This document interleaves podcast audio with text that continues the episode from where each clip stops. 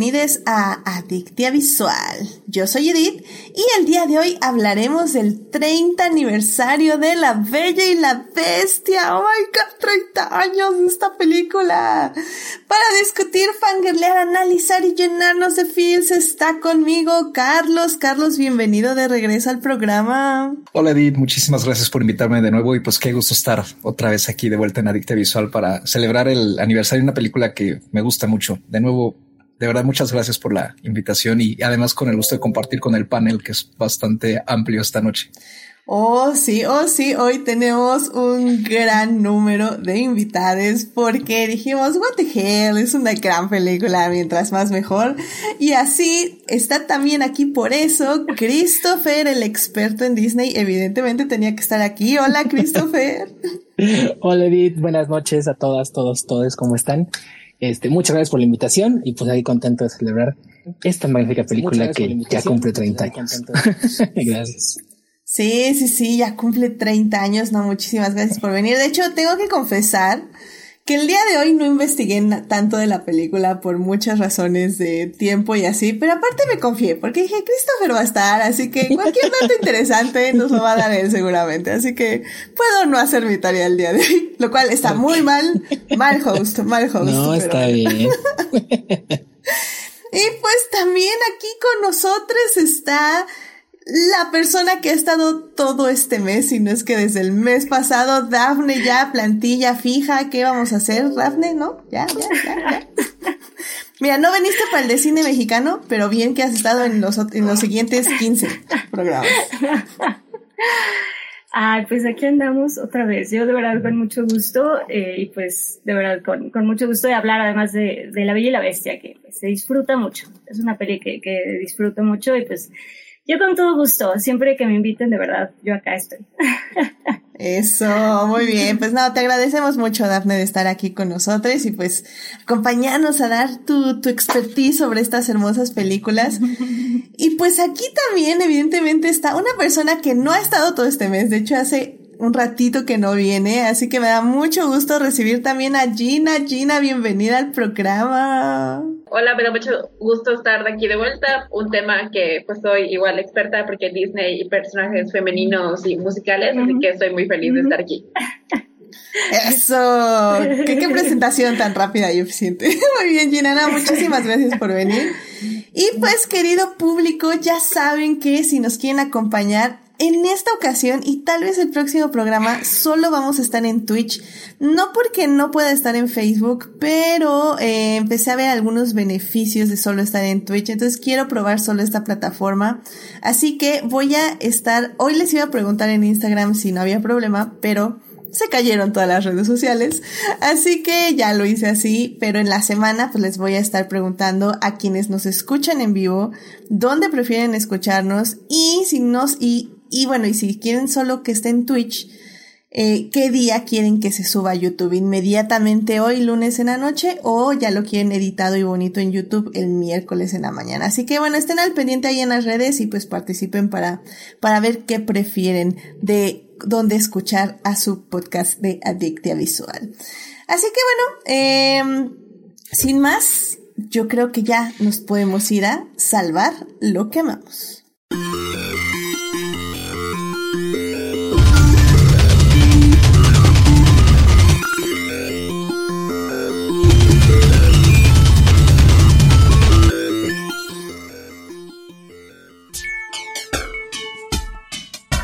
Muy bien, pues ya estamos aquí para salvar lo que amamos. Carlos, ¿qué te gustaría compartir con el público esta semana?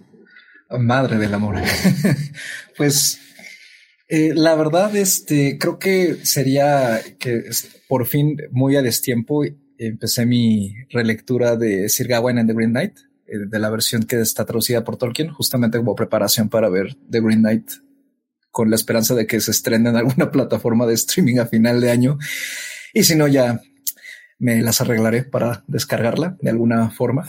Este, pero acabo de reiniciar mi, mi lectura y, había olvidado lo mucho que me gustaba el libro y además este, no había leído la traducción de Tolkien, había leído eh, la de Mark Kermode y pues eso me tiene muy animado. O sea, acabo de empezar, pero pero sí me, es un libro que disfruto mucho, me, me gusta mucho ese, ese aspecto de la literatura inglesa y pues Tolkien para mí es también como un, tú lo sabes, eh, ¿no? Es un pilar de, de mi existencia en general, entonces eso me anima bastante y la recomiendo mucho. Eh, eh, la versión de Tolkien en particular, porque la de Kermode creo que está todavía un poquito más académica y eh, de repente entorpece un poco la lectura, sus anotaciones que son muy buenas, pero sí creo que rompen mucho el flujo, mientras que la de Tolkien, aunque no tiene anotaciones, es mucho más melódica y ligeramente menos académica.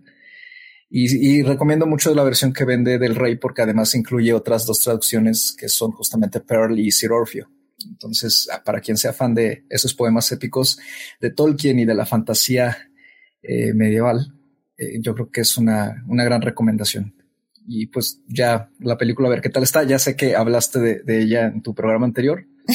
Todavía no lo voy a escuchar, pero este, pero sí, yo creo que ese es mi, mi momento bonito de la semana, por así decirlo. Excelente, una gran recomendación. Sí, efectivamente hablamos de Green Knight en el anterior programa, pero si no quieren saber absolutamente nada de esa película, también hablamos de dos increíbles películas eh, que es The Fall y Labyrinth, que por cierto, disclaimer, Labyrinth está en HBO Max y no lo sabíamos durante el programa, pero este Legrand Taco de Lechuga eh, nos avisó y me dijo, está en HBO Max y yo, oh my god, está en HBO Max, así que Labyrinth sí la pueden ver en un medio legal.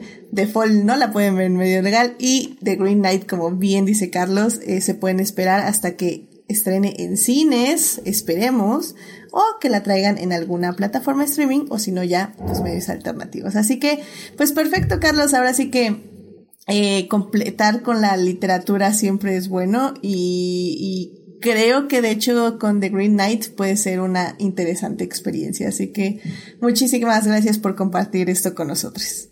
No, de, no, gracias. Y solo como una anotación extra, quiero creer que a lo mejor si se sube a una plataforma sería Prime, porque en Reino Unido la subieron ahí hace poquitito. Entonces, a lo mejor. Y pues pasa eso. Pero ojalá.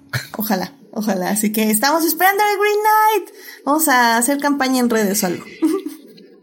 Pero bueno, pues muchísimas gracias. Eh, Christopher, ¿a ti qué te gustaría compartir con el público esta semana? Bueno, yo les quería comentar que la semana pasada debutó el trailer de Encanto de Walt Disney Animation Studios. Encanto es la nueva producción de eh, Walt Disney Animation Studios que estrena este noviembre en salas de todo el mundo y tentativamente, o bueno, la idea es que para el 25 de diciembre llegue a Disney Plus sin costo adicional. Es la nueva producción de Disney y nos cuenta la familia de los Madrigal, que es una familia que vive en una casa mágica donde todos los miembros de la familia tienen algún tipo de habilidad especial este, con las flores, con los animales, o cosas por el estilo, excepto Mirabel. Mirabel, que en inglés va a contar con la voz de Stephanie Beatriz, a quien todos recordamos por In the Heights y también por Brooklyn 999. Este, Mirabel aparentemente no tiene ningún eh, poder, pero cuando la casa se empieza a derrumbar por algún misterio que no conocemos aún, Mirabel podría ser la única esperanza. Encanto además contará con canciones de Lin Manuel Miranda, que regresa a Disney después de haber hecho las canciones para Moana. La película es dirigida por Byron Howard y Jared Bush, a quien, ambos a quien todos recordamos porque fue quienes dirigieron Zootopia. Es codirigida por Charis Castro Smith, que es una eh, estadounidense, una ciudadana estadounidense cubana, o cubano-estadounidense, mejor dicho, que escribió la serie The Death of Eva Sofía Valdés y es producida por Clark Spencer e Yvette Merino. Entonces, la película es situada en Colombia. De hecho, si ven el tráiler en español, se dará, bueno, obviamente tiene mucho elenco eh, colombiano y latino en el, en el audio en inglés. Incluso si ven el, el tráiler doblado al español, el tráiler la mayor parte fue doblado en Colombia. Por lo que probablemente tendremos una película a fin de año eh, que se sonará con este doblaje colombiano para intentar respetar como más la idiosincrasia del país donde se la película. Y eh, bueno, obviamente también el trailer se lo ven, tiene muchas cositas colombianas como hablar de este, eh, de los panas y de comida de allá y los animales. Hay un animal muy eh, simpático que está saliendo en todos los promocionales, que es el kepi, si mal no me acuerdo, que es como una especie de, no sé, como topo gigante, una cosa por el estilo. Entonces se ve muy padre, se ve muy bonita y Encanto suena el 24 de noviembre. Excelente, pues ya saben, ya saben, hashtag no vean trailers y pues yo vi el teaser que salió hace un ratito y se veía interesante, así que evidentemente sí la vamos a esperar con ansias y pues ya, pues chequen el tráiler de Encanto y pues veremos, la veremos cuando se estrene, evidentemente. Muchísimas gracias, Chris. Gracias. Eh, Dafne, ¿a ti qué te gustaría compartir con el público esta semana? Pues eh, primero que nada, me uno a las dos recomendaciones previas, porque sí, poemas épicos y encanto, y me uno, me uno a las recomendaciones. Y eh, bueno, pues yo quiero ahora hacer que nunca hago, pero eh, estoy trabajando, estamos en un documental, y pues creo en la causa, entonces quiero, quiero hablar un poquito. Es un documental que se llama ¿Qué, le, eh, ¿Qué les pasó a las abejas? Que dirige Adriana Otero y el periodista Robin Canun. Eh, bueno, básicamente con este documental pues se pretende hacer conciencia sobre la, eh, sobre la importancia de las abejas. Básicamente en así rápido les, les platico. Eh, trata de estas comunidades, unas comunidades mayas, eh, apicultoras, pues em, eh, empiezan a organizarse para detectar la causa de por qué están muriendo millones de, de, abejas y se unen para, pues, para enfrentar a las autoridades y se arma una campaña transnacional contra la empresa Monsanto, eh, porque, bueno, básicamente, eh, pues con toda la siembra de soya transgénica en el territorio, pues están poniendo en peligro, pues, la existencia de, de las abejas. Y pues nada, las abejas se encargan de polinizar el 80% de, de las plantas y de nuestros alimentos, ¿no? De lo que comemos. Eh, el, el docu ahorita está en, en, gira, o sea, ha estado, pues ahorita estuvo en, en Durango, estuvo en Nayarit, en Chiapas, eh, pero básicamente de lo que quiero hablar, ahorita hay una campaña que se llama Arte para las Abejas, que pues básicamente se invita a todos eh, que quieran compartir e informar y un poquito ayudar la causa, de nuevo promoviendo y compartiendo. Eh, con arte, básicamente pueden ser pinturas, poemas, eh, bordados, canciones, lo que gusten. Y pues siempre está abierta la convocatoria. Eh, les paso rápido el correo. Pueden mandar sus propuestas o lo que quieran promover con arte, arte para las abejas al correo de contacto arroba abejascine.com. Entonces, contacto arroba abejascine.com y pueden ahí pasar su, pues, si quieren compartir algo y pues, de nuevo, creo en la causa, pues nada más como para mencionarlo por acá. ¿Por qué no? Claro que sí, Daphne. O sea, yo aquí esperando desde hace años que promociones tu trabajo. Van a, van a decir, ay, no, este, Kiri trae pura gente padre, pero ¿dónde, dónde están sus trabajos? ¿Dónde están sus trabajos? Ya, ya, ya hacía falta. Así que muy, muy bien, Daphne. Y pues sí creo que es una, una muy buena causa. Sí sabemos bueno, se ha tratado de viralizar un poquito más la importancia de las abejas y pues sí, no, no les tengan miedo efectivamente y, y, sobre todo que si están en algún lugar también hay maneras de mover los panales, no hay que destruirlos. No maten, exacto, no maten a las abejas. Entonces, creo que es una gran causa, muchísimas gracias por esto y bueno, este, ya saben, pues manden arte, arte, fans, creen, conviértanse sí. en creadores. Sí, sí. Está, está bonito el documental. a promover. Yo lo vi en ambulante el año pasado. Está bonito. Ajá, empezó en ambulante, correcto. Eso. No. Pues mira, aquí está Daphne. muy bien, muy bien. si en el documental. Muy bien, muy bien. Muy bien. Pero sí, ahí, para mencionarlo por acá. Perfecto. Muchísimas gracias, Daphne, por traerle. Pues ya saben, vayan a checar tanto el documental como esta convocatoria. Así que vayan para allá. Eh, Gina, ¿a ti qué te gustaría compartir con el público esta semana? Ok, espero que me escuchen, espero que no esté lagueando mucho. Eh, Estás perfecta. Quería, perfecto. Quería compartirles que creo que esta semana, o creo que la anterior, no recuerdo bien, estoy perdida en el, en el mundo, eh, hubo el evento de To Doom de Netflix, que prácticamente fue un evento en línea mayormente, donde presentaron varias cosas sobre pues Netflix y sus proyectos, sus series, sus películas y como cosas del futuro, cosas que emocionaron mucho a los fans. Y pues yo soy muy fan de Bridgerton, la serie eh, romántica que enloqueció a un montón de gente el año pasado. Eh, y en Doom sacaron el primer clip de la segunda temporada de Bridgerton con Anthony y uh, Kate Shorma. Kate Shorma es un nuevo personaje que apenas se va a presentar en esa segunda temporada. La actriz es Simone Ashley. Seguramente si han visto Sex Education, ya la han visto. Es la que hace el personaje de Olivia, que es la mejor amiga de Ruby. Y bueno, este clip, tengo, mi, tengo un grupo de Twitter con varias amigas que todas amamos Bridgerton y estábamos enloquecidas con este clip porque es una dinámica entre Anthony y Kate que nos encanta. No es tan enemies to lovers, pero es como un te odio, ah, te odio, pero veo que tienes cosas buenas, ah, bueno, otra vez me caes bien, ah, ok, te amo. Y esa, esa progresión va a ser divina de ver, en especial porque si ven la primera temporada de Bridgerton, saben que Anthony tiene toda esta historia de que pues es el, el Lord Bridgerton, el Lord de la casa, pero que em, ha tardado mucho en encontrar esposa y se ve muy desinteresado y está como perdido en la existencia, así como yo, y no sabe qué hacer con su vida.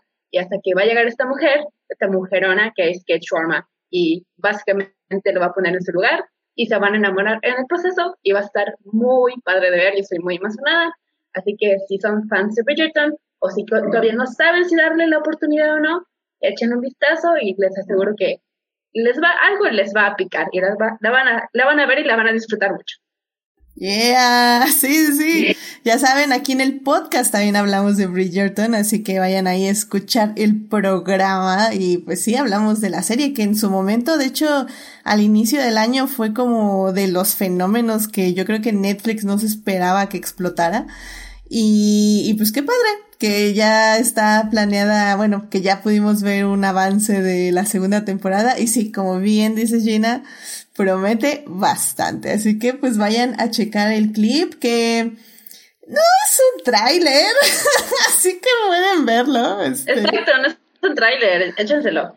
Sí, está bien. Entonces, este, vayan, a checarle y pues, este, vayan también a escuchar el podcast porque eh, hablamos bastante bien de la serie. Así que muchísimas gracias por traer este clip a Adictia China. Y pues, ya para cerrar este salvando lo que amamos, eh, a mí me gustaría rápidamente recomendarles un libro. Eh, me gustaría recomendarles The Love Hypothesis que escribe Ali Hazelwood. Y pues básicamente... Oh God, ya sé, pues bien, básicamente, ya saben, yo, bueno, más bien no sé si sepan porque hace dos años que no leo libros, porque una terrible película me arruinó toda mi experiencia literaria extrañamente. Eh, y justamente gracias a esa terrible película han salido eh, grandes fanfics, como ya lo he dicho millones de veces, con grandes universos alternos.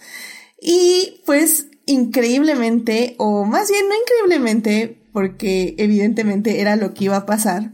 Eh, todas las personas que les gusta escribir sobre Reylo, que han escrito sobre esta pareja de Rey y Ben Solo, y cómo se conocen en diferentes universos, y cómo se enamoran y cómo son felices para siempre, este, pues ya están publicando, ya están vendiendo, ya están ganando dinero por sus publicaciones.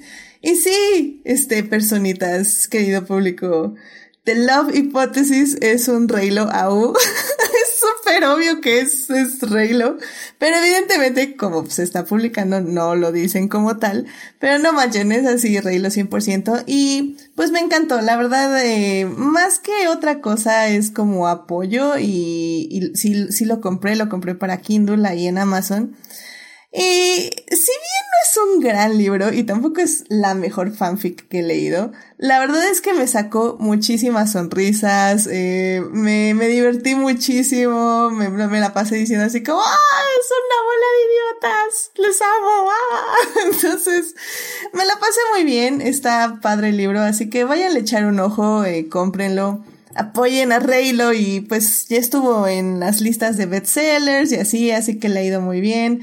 Reylo ganando como siempre, así que... Ganando como siempre, exactamente. ¿Qué le vamos a hacer, Gina? ¿Qué le vamos a hacer? Ni modo, we stay winning, you stay mad. Exacto. Muchísimas gracias, Gina. Yo sabía, yo sabía que aquí iba a tener el apoyo necesario. Así que bueno, pues vayan a checar The Love Hypothesis, que es de Ali Hasselwood, y pues lo pueden comprar. Físico no hay, ya no existe porque se acabó inmediatamente, pero afortunadamente pueden comprar la copia digital. Así que vayan a checar ahí. Está, está, está padre. La verdad lo disfruté bastante. Así que bueno, eh, con esto terminamos esta hermosa sección y podemos ya irnos a hablar de lo que nos concierne. Así que vamos a hablar de cine.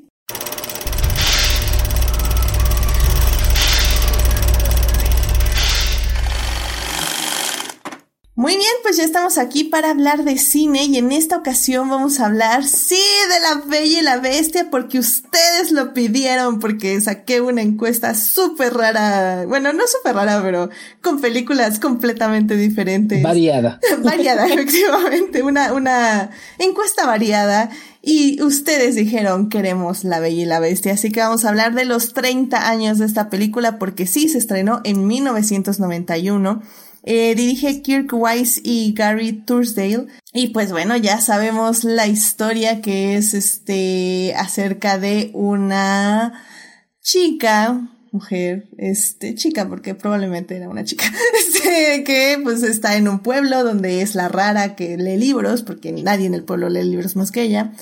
Y pues un día su papá es secuestrado por una bestia, una criatura terrorífica y ella tiene que rescatarlo y quedarse en el castillo ahí eh, para que su padre sea liberado. Entonces, obviamente es como una sinopsis muy muy vaga, ya saben, esto va a ser animación musical, muchos feels y romance, así que evidentemente en la primera parte vamos a hablar eh, un poquito de la producción, del camino hacia la Bella y la Bestia y cómo cómo, cómo, cómo se empezó a hacer esta película. En la segunda parte vamos a hablar ya de la película en sí, de los temas que toca y, y pues de lo que nos gusta de ella. Y en la tercera parte, pues vamos a hablar tal vez un poquito de si la película envejeció bien o no. vamos ahí a estar viendo qué, qué, qué, qué, qué, cuáles son los temas que toca, esos temas más profundos. Así que, pues sin más, vámonos a la primera parte. It is not a donut hole, but a smaller donut with its own hole. And our donut is not a hole at all. Muy bien, pues ya estamos aquí para hablar de La Bella y la Bestia, de esta película que se estrenó en 1991 y que pues este 30 años después creo que sigue resonando definitivamente en el colectivo porque bueno, un, una de las razones es también porque tuvo su remake hace un par de años, ahorita les digo cuándo porque se me, se me fue ahorita la fecha. 2017. 2017, ah, qué gran año. Digo, no por esa película, pero fue un gran año 2017. Ah, no, espérame. No, fue un año complicado. Es que fue también, es que ahorita me estoy acordando que también fue el terremoto de la Ciudad de México, entonces eso no ah, fue tan chido. pero fue el estreno de The Last Jedi, así que wow. pero bueno, ya. ¿No fue en el 18? No, de las No, fue a finales de 2017. Ah, son en pares, sí, cierto. Sí, 15, 17 y 19, ¿no? Ok. Uh, sí. No hablamos de 19. Sí, no. No. Pero bueno. Eh, y bueno, pues esta película fue la primera película animada. yo sé, Daphne, yo sé, verdad, verdad. Es que aquí lo bueno de esto es que está Gina y ella me hace la segunda, porque cuando nada más estoy yo, pues no, nadie me hace segunda. Pero bueno, um, Sí, esta película fue la primera en que fue nominada a Mejor Película. De hecho, eh, no existía la categoría de animación. Y pues me parece como súper interesante que esta sea la película que le abre el paso al reconocimiento de alguna forma, eh, pues académico, podríamos decirlo así. Em, pues Christopher, no sé si quieras darnos como algunos datos de la cinta antes, este, o bueno, de la preproducción, antes de adentrarnos ya a ella?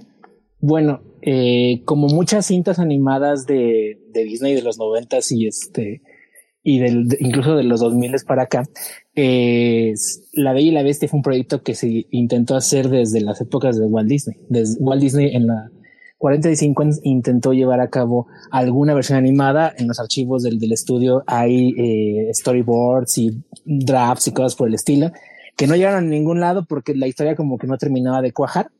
Ya en los 80, cuando Michael, eh, cuando Michael Eisner y Jeffrey Katzenberg llegan al estudio, eh, empiezan igual a ver como qué podrían eh, producir. Y al tiempo que arranca la producción en Londres de Quien engañó a Roger Rabbit, autorizan una versión de La Bella y la Bestia porque la idea como que le gustaba de alguna manera a Katzenberg, le veía como potencial. Katzenberg, para quien no lo conozca, fue el jefe del estudio Disney durante 10 años y después de ahí se fue a fundar DreamWorks junto con eh, Spielberg y junto con David Geffen y es el que fue durante más de 20 años el jefe de DreamWorks Animation. Eh, sin embargo, esta primera versión que se crea y que se intenta hacer en Londres a finales de los 80s eh, era una película que no era musical, era una película que era un drama este, más solemne y cosas por el estilo. Y a Katzenberg no le gustó eh, eh, y canceló el proyecto que originalmente iba a ser dirigido por, uh, ahorita les digo el nombre, por este, Richard Purdom, que era un director inglés. Eh, cancela el proyecto Katzenberg y le pide a este, empieza a buscarle nuevos directores con la idea de que lo hagan un, eh, un musical. Ya para ese momento, La Sirenita estaba muy avanzada en producción y obviamente se veía que había mucho potencial en ese sentido. Entonces eh, le pide a Howard Ashman y a Alan Menken, que fueron los coescritores de, es, digo, los eh, encargados de la música de La Sirenita, que se hagan cargo de la película y que lo hagan un musical. Y junto con Linda Wolverton, que es la guionista, que es la que está acreditada como guionista, y junto con Kirk Wise y Gary Trousdale empiezan como tal a desarrollar la producción de la película. La Bella y la Bestia tiene la, la cuestión de que fue una película que se hizo en tiempo récord para el estudio, regular por todo el tiempo que se perdió con las anteriores versiones y cosas por el estilo. Regularmente una producción animada de Disney en 2D se hacía en ese tiempo entre 4 y 5 años, esa tuvo que hacerse en 2 incluyendo todo, o sea, desde el storyboard, guiones, hasta la animación como tal, este, en, eh, en todas sus eh, etapas. Eh, entonces, estamos hablando de que más o menos la película se hizo entre el 89 y el 90, 91, se estuvo acabando semanas antes de que estrenara. La película estrena en noviembre del 91 y tuvo una, como les digo, una producción súper acelerada. O sea, básicamente armaron la historia en pocas semanas, le presentaron el, el, el, pitch a Katzenberg, a Katzenberg le gustó, le presentaron algunas canciones que empezó a componer obviamente Alan Menken y este y Howard Ashman.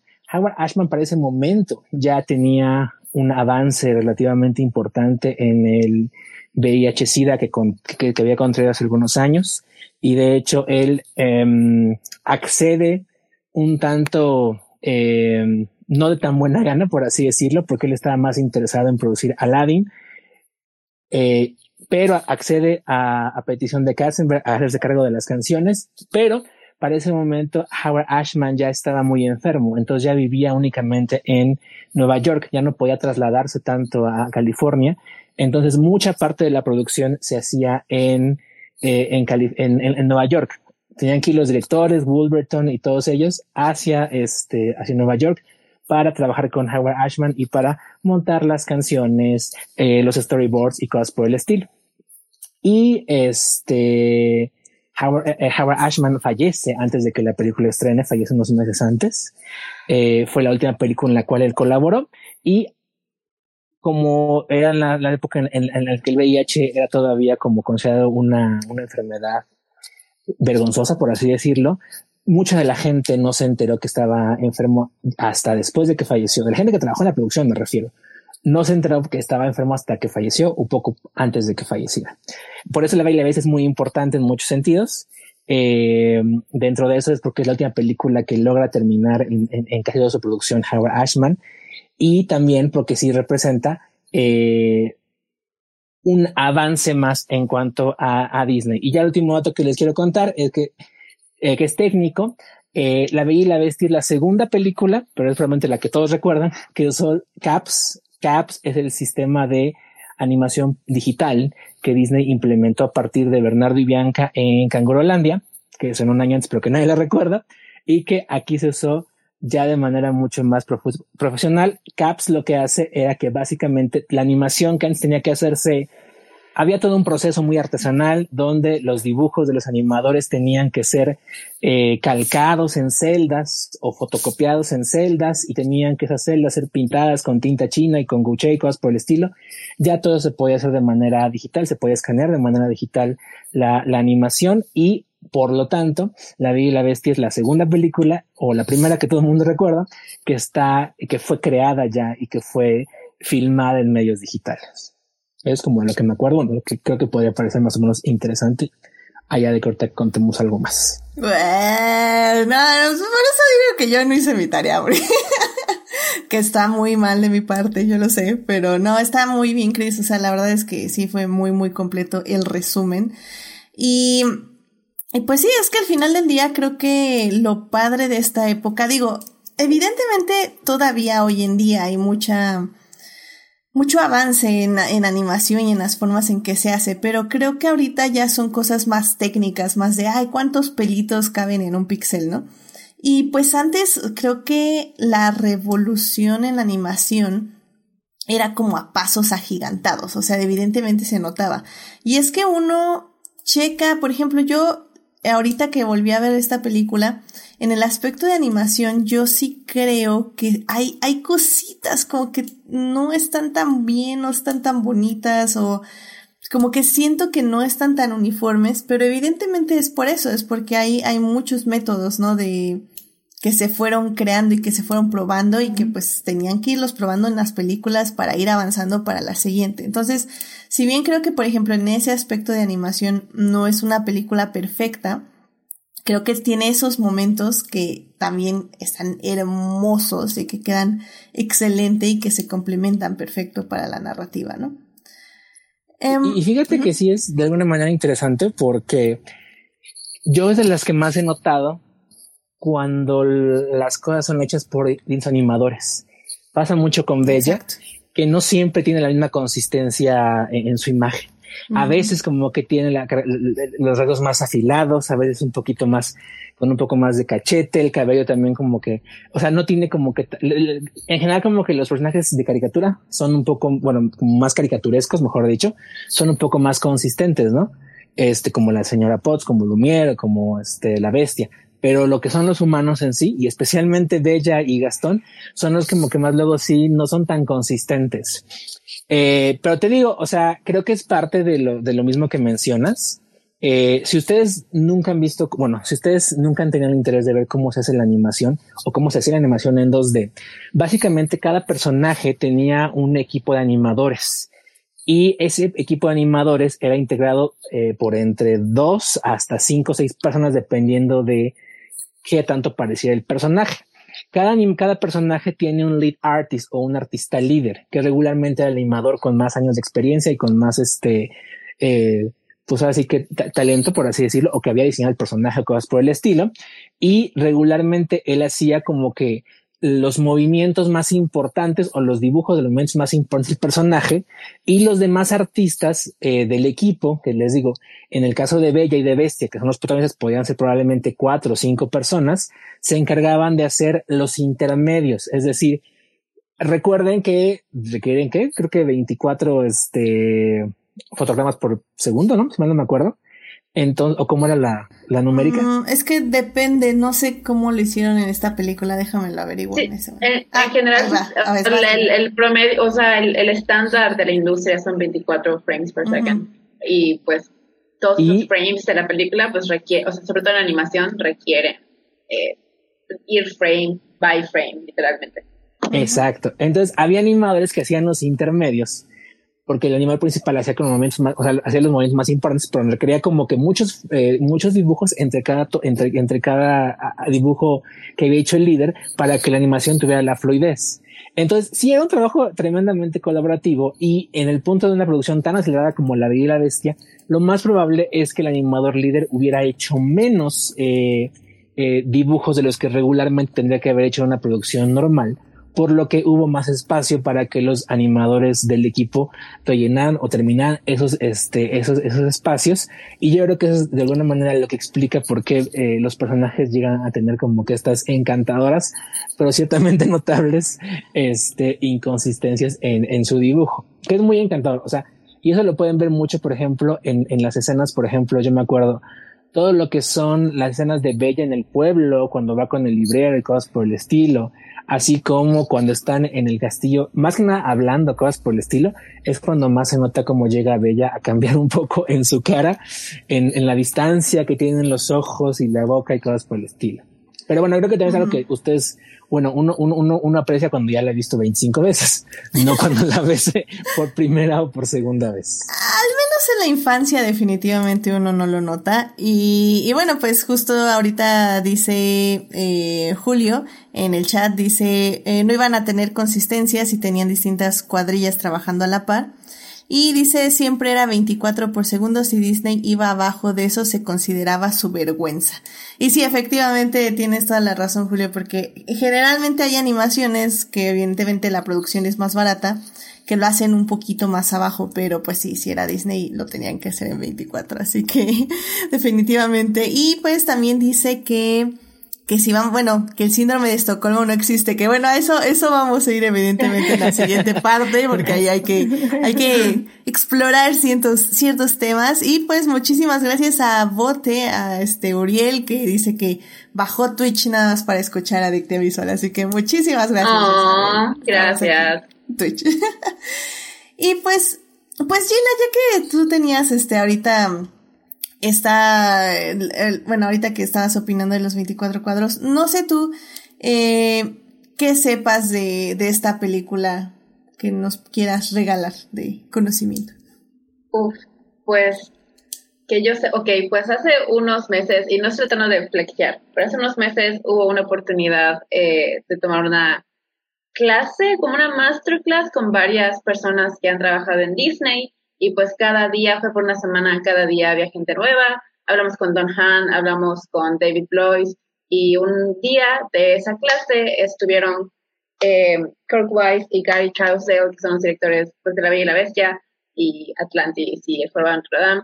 Y pues básicamente fue una plática con ellos, fue por vía Zoom y pues nos platicaron mucho acerca de su experiencia pues durante toda su estadía en Disney, no solo como directores, pero igual como animadores y cómo fue haciéndose su amistad y cómo empezaron a trabajar juntos y cómo es que llegaron a donde estaban y literalmente fue como, pues la verdad es que fue por suerte prácticamente como que fue uno de los altos mandos, los vio trabajar y vio potencial en ellos y les dio una película. Y ellos de que, ay Dios, ¿qué hago? Nunca he dirigido una película, no sé qué estoy haciendo, pero pues vamos a darle. Y pues resulta que lo hicieron muy bien, así que es un poco inspirador saber que ni ellos sabían qué estaban haciendo y aún así lo hicieron muy bien.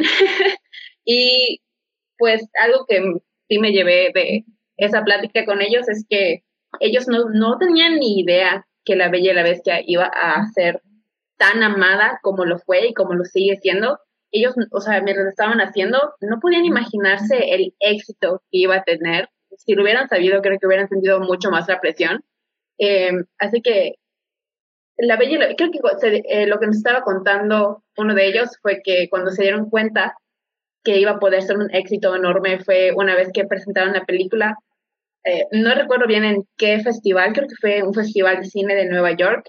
La presentaron y la película ni siquiera estaba terminada. Había frames y escenas completas que no tenían la animación todavía, que no tenían los efectos completos, que solo eran storyboards, literal, solamente eran dibujos que todavía no estaban completamente animados y aún así esa fue la, primera versión de La Bella Bestia que se mostró al público y los directores nos estaban contando que tras esa eh, exhibición la gente les aplaudió, la gente se puso de pie, la gente estaba llorando y ellos se quedaron como, ¿qué, qué está pasando? O sea, ni siquiera está completa la película y aún, y aún así está teniendo ese tipo de reacción del público y ahí fue cuando se dieron cuenta que tenían algo muy especial en las manos.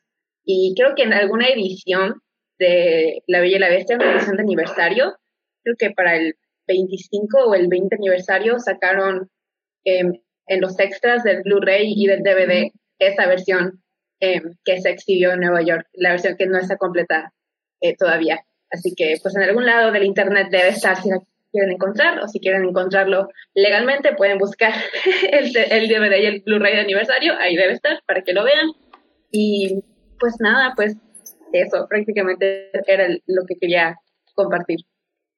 Uh, sí, de hecho creo que yo la tengo, pero en Laserdisc. la cual está muy extraña. Pero bueno, este, sí, ahí hay una versión también ahí de, storyboard. Ah, está, está bien bonito, sí, la verdad. Eh, oh. Creo que, es una cosa muy peculiar y, muy, porque e, es muy raro que una película así se exhiba en ese estado. Eh, fue un screening que, como dijimos, como dijeron, fue en, Nueva York en septiembre. De hecho, estoy viendo que fue, en fue el 29 de septiembre del 91. O tengan en cuenta que el 29 de septiembre del 91 es un mes y medio antes de que la película sonara, para que se den más o menos cuenta de qué tanta la película le faltaba todavía por hacerse el mes y medio. En ese momento llevaba un 70% de, de, de, que ya estaba terminada y el 30% fue lo que se mostró en storyboards, en pruebas de, de lápiz y en animación este, sin, eh, sin color o incluso sin, sin haber todavía sido este, eh, escaneada y cosas por el estilo y eh, es, una, es una experiencia muy peculiar. Eh, o sea, yo, yo la llegué a ver por curiosidad. Es una experiencia bastante extraña porque este, uno está, no está uno acostumbrado, ¿no? Pero es realmente bello porque así permites, te permite ver muchos, eh, digamos, como de las capas que la animación tiene. Y, y, y, vas, vas viendo y aprendiendo cómo, cómo evoluciona incluso la animación en diferentes etapas. Entonces es una, este, es una experiencia muy padre. Si mal no me acuerdo, estaba en todos los DVDs del 2002 y 2009, que son las ediciones de 20 y de la platino y la diamante. Y creo que ya luego la quitaron. Creo que eh, no, no, no la tienen en el Blu-ray de 2017. Pero en el Internet de las cosas debe estar, claro que En el Internet de las cosas debe estar. y si no, pues ya hay algún día les, les grabaré la, la versión de Laserdisc para que la vean. Pero bueno. Este, pues, eh, Miren, Dafne y Carlos, eh, yo sé que acaparamos un poquito la, primera parte, pero no sé si tengan un dato o ya prefieren que nos pasemos ya a la segunda parte para hablar ya 100% de la película. Porque yo sé um, que aquí es, ustedes dos son también de literatura, entonces también no sé si tengan algo sobre el libro o bueno, pues o la, el, el, cuento de hadas original eh, se sabe que fue escrito por Jean-Marie Le algo así, es una, una francesa. Eh, Jean, perdón, Jean-Marie de France es por ahí de 1756, creo. Mm. Eh, de Beaumont, sí. Y pues es este, es uno de los cuentos eh, de hadas pues, más populares de la época, ¿no? Y ha sido adaptado por numerosos otros pues, cuentistas, ¿no? Y, y tiene numerosas versiones, por supuesto. Y a mí siempre me parece muy curioso que Francia no parece estar como tan eh, interesada en hacer tantas recreaciones del cuento y lo ha hecho. O sea, hay una del 46, hay otra que salió hace no mucho, hace... Mm, cuando Lea Seydoux se volvió famosa, creo que eh, por desgracia, después de que salió este, la, vida de Adele, un par de años después eh, salió una versión de La Vida Bestia con ella, francesa, y que según esto iba a adaptar muy, como de forma más exacta el cuento original, pero fue muy mal recibida. Los efectos se veían muy feos y le metieron animalitos parlantes hechos a computadora. No sé, eh, sí se veía muy feo, la verdad. Eh, no la vi, pero eh, digamos como que finalmente ese es la, uno de los aspectos más pues, llamativos ¿no? del cuento. Y yo creo que la versión, ya cuando se trata de películas, la versión de la de Disney, esta en particular, pues ha logrado sobreponerse a prácticamente todas las demás, ¿no? Yo creo que sí, este, como que mm, no es tan llamativo o como, no sé, no sé cómo describirlo, pero saca de onda quizá ver la historia, digamos, como en live action.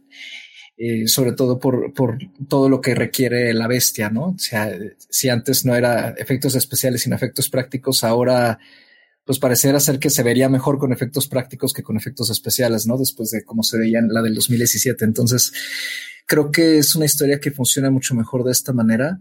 Eh, y pues ahí está. Yo creo que es parte del legado que le ha dado a esta versión en particular la, la popularidad que tiene y, que ha pasado a la historia como una gran película de animación y una de las más queridas de, de, Disney. Pues esto que se comenta, ¿no? Siempre la historia original se ha, se ha recontado varias veces, ¿no? Incluso, pues si nos vamos al, al original, que también es igual, viene de Francia, de, eh, me parece es Gabriel Susanne de Villeneuve, no sé, pero eh, Eh, me parece que incluso es del 740, incluso ella se basa en una historia como mucho más oscura.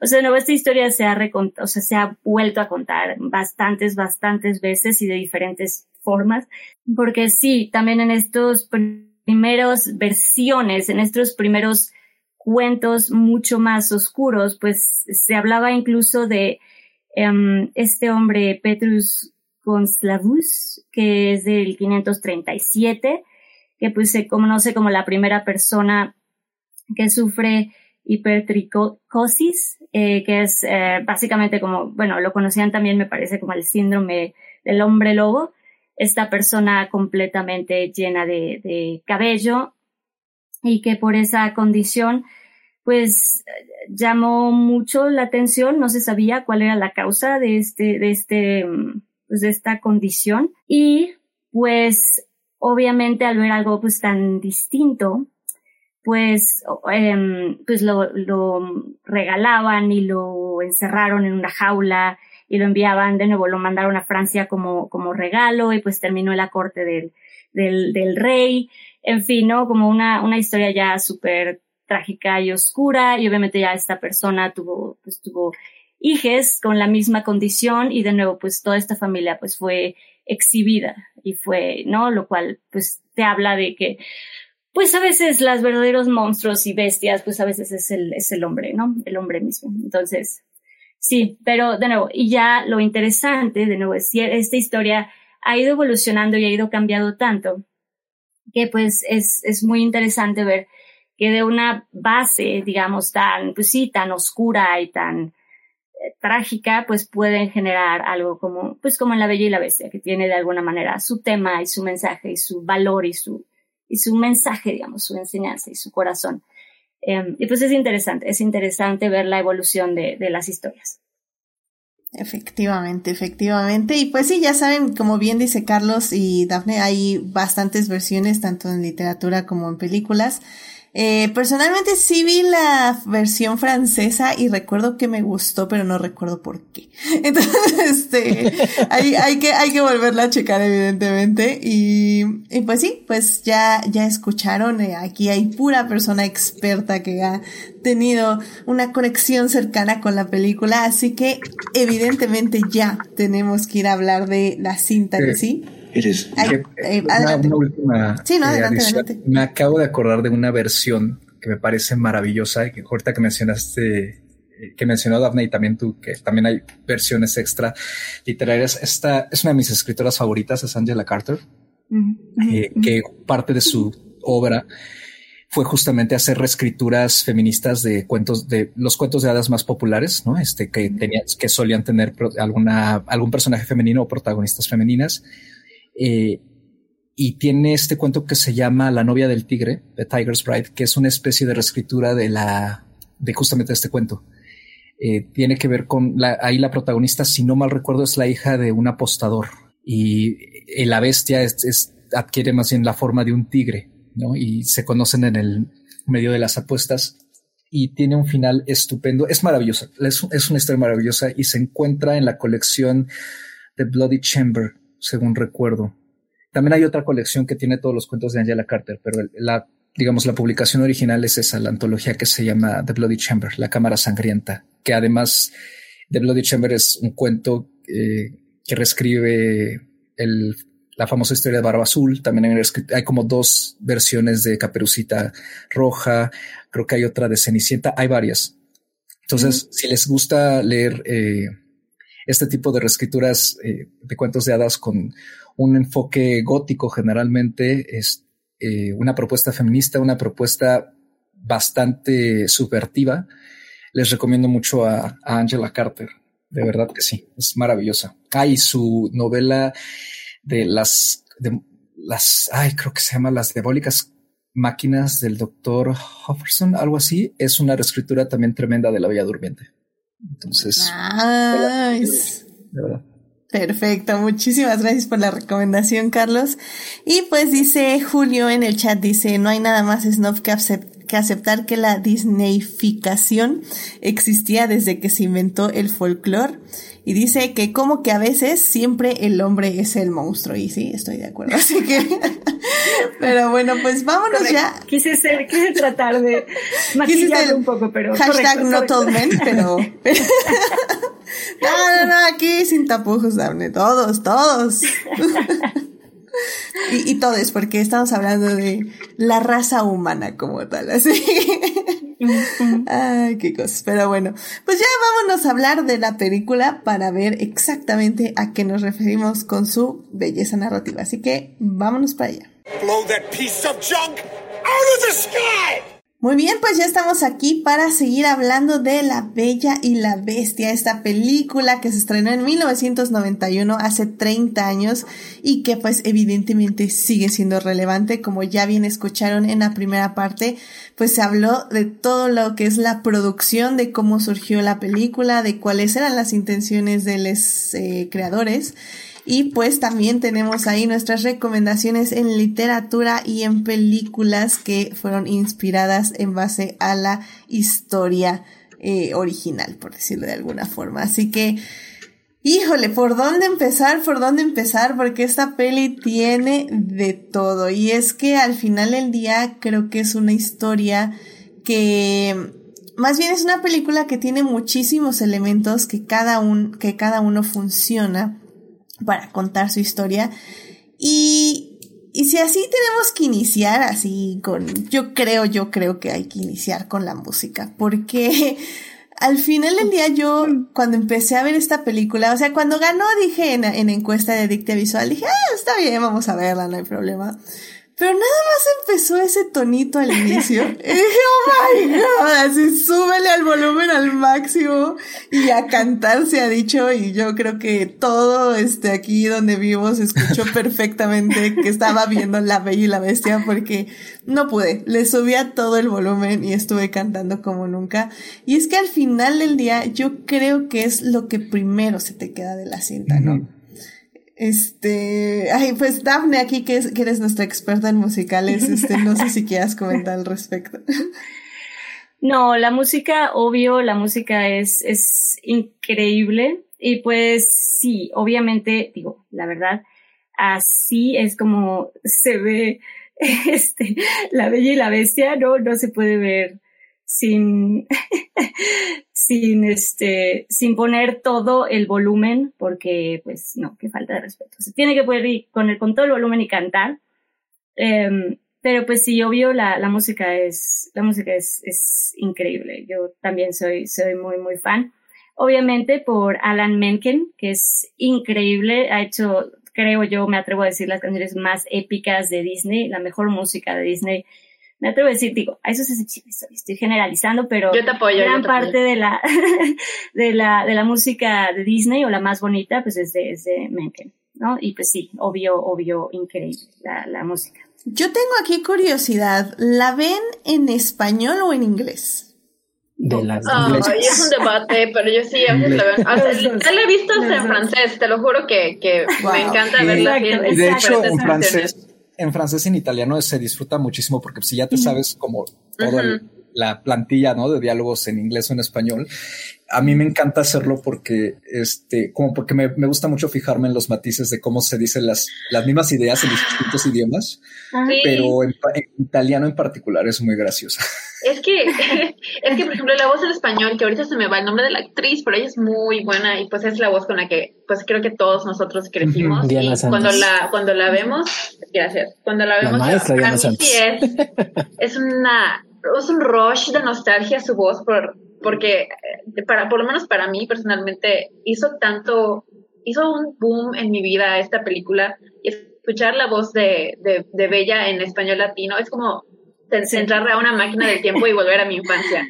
Pero hoy, por ejemplo, la vi en inglés y la verdad, Peach O'Hara se voló la barda actuando eh, como Bella, los matices que le da, la manera en que eh, expresa los diálogos que, o sea, una, un voice actor nada más pues va a una cabina y puede nada más pedir su cheque e irse, ¿no? Pero ella realmente dio todo su corazón en los diálogos y sí, hay momentos en los que literal sientes como la empatía brotando de ella cuando casi al final, cuando muestra a la bestia a los, a los aldeanos y les está, tratando, les está tratando de decir que no es peligroso y se voltea a ver el espejo y dice, he's my friend la manera en que dice he's my friend, yo estaba llorando, es como, no, Paige, ¿por qué me estás haciendo esto? Así que la verdad creo que la respuesta correcta a tu pregunta, Edith, es ambas. Y en las maneras que puedas, en todos los, los idiomas que quieras. Exacto, y no sé si a ustedes les pasa, pero depende de la canción, depende también de la canción, ¿no? Como que hay canciones que a mí personalmente me gusta cómo dicen ciertas frases o ciertas cosas en, a lo mejor en español. Y hay ciertas canciones, no, como digo, no, esta en inglés tiene las palabras adecuadas, no sé, depende, depende también del mood y la canción que tenga. A mí, yo creo que lo que, lo que siempre me ha disgustado del, del independientemente del idioma, es que, y, y lo, retomo por lo que, con lo que iniciaste, de la intro, que me parece maravillosa, y es que no hay una versión de la, del soundtrack sin el narrador porque yo quiero, yo quiero esa versión. Afortunadamente la, la del 2017 nos dio la intro sin el narrador. Y aunque el narrador me encanta, cuando quiero escuchar la música mientras estoy trabajando en Spotify, digo, no, no quiero escuchar el señor, al señor. Mira, no, no, no lo había pensado, pero sí estoy completamente de acuerdo con todos ustedes porque, ah, de hecho, vi la película ayer en español y, y, dije, la tengo que ver hoy en inglés, pero bueno, evidentemente estaba trabajando, entonces la puse justo en Spotify, el, el Lost en inglés. Y aún así, o sea, recordaba, o sea, mi alma recordaba todos los diálogos y todas las canciones en inglés. Y pues sí, es toda una experiencia y pues Uriel está diciendo en el chat, dice, en español existe otra opción y pues sí, Uriel, existe otra opción, ya escuchaste a Gina y a Carlos. La de castellano. Decir, que la puedes escuchar en francés y en italiano. Yo sí la he escuchado, las canciones en, castellano. Me sacan mucho de, este, de onda. La Bella y la Bestia es el la primera película que tiene un doblaje castellano en España. Anterior a eso, todas las películas de Disney se estrenaban en España con el doblaje mexicano. A, eh, partir del 91, España sufre versiones de, de la de, de, los doblajes de las películas de Disney. Y este sí saca un poco de onda porque eh, en España suelen ser mucho más, eh, mucho más libres en adaptar las canciones. Entonces, por ejemplo, Be Our Guest en España se llama Que Festín y es algo así como de que festín, que festín, una fiesta de postín, tan, tan, tan, tan, tan, tan, tan, tan. y, eso es como de, es, un poco con tu decisión creativa de ponerle festín, pero la entiendo. Y cosas por el estilo, como Bella, por ejemplo. Bella es una canción que en, en, castellano se llama igual porque pues no tiene mucho donde moverse, eh, que es el número inicial. Está muy bien adaptado en, en, castellano. O sea, toda la parte de, oh, isn't this amazing? It's my favorite part, que es como el, bridge principal de la canción. Eh, en español, en castellano es muy bonito. Y además, la actriz que hace la voz, eh, tanto cantada como la en, en, español de España, es muy buena. Entonces, está bien cuidado, aunque sí luego tiene como sus cuestiones medio este, peculiares. Este, igual, por ejemplo, no me acuerdo ya, pero la canción de Kill the Beast o, Que muera ya, en España le metieron unas cosas que son muy españolas. O sea, son frases como que muy este, locales de, de, de ahí entonces sí suena como chistoso cuando la ves por primera vez. Entonces, pero es una, es una buena versión dentro de todo. No supera para mi gusto la, la, la, la, la latinoamericana, la mexicana, porque sí, para mí el doblaje eh, es, en español latino de La Bella y la Bestia es creo que de los mejores que ha hecho Disney en toda su, en, toda su historia. La dirección de, de Don Francisco Colmenero y todo el elenco de voces que está ahí eh, en todos los personajes es fantástico. Entonces, pero además este es el cuidado, ¿no? Porque yo recordando este, las, los clips que he visto y las, cuando he visto la, versión en italiano, por ejemplo, aunque el doblaje me divierte y me gusta el trabajo de voces, eh, siempre me ha parecido que, por ejemplo, la versión italiana está desfasada. ¿no? Se nota, y, y, si hay algo que aprecio mucho y como luego dice, ¿no? Que los detalles es a veces por los que uno se da cuenta del trabajo que tienen las cosas, es que las versiones latinoamericanas siempre está muy cuidado eso. Está animada en español, ¿no? Mientras que en francés o en, o en italiano me ha pasado, y no solo con La Bella Bestia, con otras películas, por ejemplo, con El Rey León, creo que en francés, de repente está, el personaje ya no abre la boca, pero la voz sigue. y cosas así. No cuidan Siento que sí, aquí sí hay un cuidado. La sincronización. De eso. Qué curioso. Y eso se agradece mucho. No, y la verdad es que hubo, sí hubo un momento donde la industria del doblaje, eh, por lo menos en, en Latinoamérica, sí, eh, lo más fuerte era, era México. Sí hubo una época donde éramos claro. lo más fuerte en doblaje justo por eso, porque se cuidaba muchísimo, se cuidaba eh, esto, ¿no? Que no solo quedara en cuanto a ritmo, sino eso que justo que comentan, sino que quedara perfectamente con las voces, o sea, sí se tenía como mucho cuidado. Era, era buen doblaje, tuvimos un, buen momento, tenemos, pero, pero sí hubo un momento donde México era, era líder en cuanto al, al doblaje. Digo, hay, gente que te va a decir que, siguen siendo. De hecho, por ejemplo, ahorita. Por eso eh, dije que seguimos. Sí, sí, sí, perdón, perdón. Este, no, no, tienes toda la razón. Eso fue lo que dijiste, así que no hay problema. yo no lo sabría porque Lamentablemente sí, lo, estoy mal, pero este no escucho muchas cosas con doblaje, así que si no es que ninguna. Entonces sí, yo no soy la persona para decir esto, pero bueno.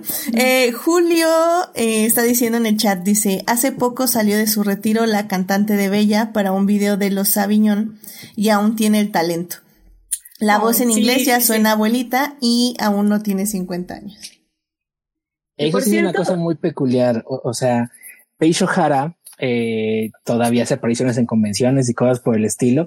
Y es así como de, ay, su voz y ya cambió. O sea, si, se sigue reconociendo que es bella y, sigue pareciendo, o sea, sigue sonando igual, pero sí ya el, pitch ya lo trae un poco más, este, avejentado, un poco más escucha distinto, ¿no? Por así decirlo. No se escucha mal ni nada por el estilo. Pero vean este video que comenta, que comenta Julio, búsquenlo como los Avillón Disney este, dos, eh, es, el segundo.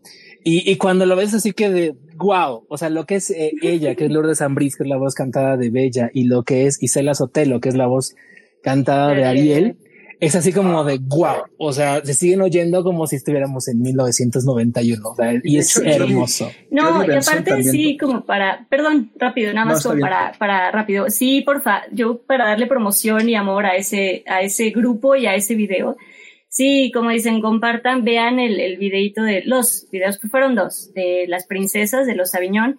Eh, José Roberto Aguet, que es uno de los grupos del Sabiñón, es un amigo que quiero mucho, entonces vayan y apoyen a los Sabiñón, que hacen cosas muy, muy bonitas. Es un magnífico grupo coral vocal. Y de hecho, Edith también conoce a Josecito. Hicimos un video de ah, zombies con Melvin y Josecito fue uno de los zombies. Y digo, probablemente ya no lo recuerdo, pero mi querido Josecito fue uno de nuestros zombies y pues ahora ha estado en el Rey León, en el musical El Rey León y anda de tour eh, por, el, por el mundo. Pero sí, denle, denle, denle views, compártanlo y denle, denle Ay, al, el que estaba, Los Era el que estaba en el baño, el zombie del baño. Mm. Bueno, ok. No, en el, no, no, no, pero no fue en, fue en el primer corto de Melvin, en donde estábamos en, okay, en el diario de Lynn. Oh, no, sí. No, así, sí, sí, sí, ok, ok, ya, ya. Pero bueno, lo, lo conociste. Sí, sí, sí, sí, sí, sí, sí, sí, sí, vagamente recuerdo, pero sí, ya eso fue. Ya tiene tiempo, Daphne, ya tiene tiempo. no, y por eso te digo, ya él ahorita te digo, anda en el Rey León. Wow, pues qué padre. Miren, o sea, Melvin se codeaba gracias a Daphne con, con la mejor gente, claramente. Correcto, correcto. Pero sí, denle, denle likes y views y cariño a ese grupo que le echan muchas ganas y hacen cosas bonitas. Los Sabiñón, ya nada más como para, perdón, anuncio. No, no, no, no, yo iba a comentar que la voz de Jodie Benson también estuvo, ha estado, pues se presentan todas, ¿no? En general, la mayoría se presentan en un montón de lados. Y esa sí suena igualita y es increíble. O sea, no. Jodie Benson, Jodie Benson es más grande que Paige O'Hara. Creo que Jodie Benson tiene como, Jodie Benson sí está pegando a los 60 años, si mal no me acuerdo. Este, y, y, y su voz es hermosa. O sea, eh, sigue, sigue siendo Ariel, como la escuchas en, en la película. Este, y Paige O'Hara se escucha bien, pero sí ya escucha la voz diferente, un poco, un poco diferente. Ligeramente este, distinta. Pero el caso de Jodie Benson sí, ese es de los que más me sorprende porque la voz sigue sonando, este. Bueno, que en eso ya como dato curioso, si alguna vez tienen la, la curiosidad, busquen videos de Adriana Caselotti. Adriana Caselotti es la actriz que hizo la voz de eh, Blancanieves en la película de Walt Disney de 1937. Y la señora, 50 años después, cuando, eh, o sea, en el 87, en los 90, cuando fueron los últimos relaciones de la película, pues, era una persona como de 70 años y podía seguir haciendo la voz de este de Blanca Nieves, que si ustedes recuerdan la voz de Blanca Nieves es un agudo bastante alto, es un no sé, muy, muy, muy chido. Y lo podía hacer. Y podía seguir cantando I'm wishing y cosas por el estilo. Entonces también este es cuestión sí de pues yo creo que luego de suerte también un poco de cómo y de cómo mejor se cuida, no sé, pero claro. hay, hay actrices que sí.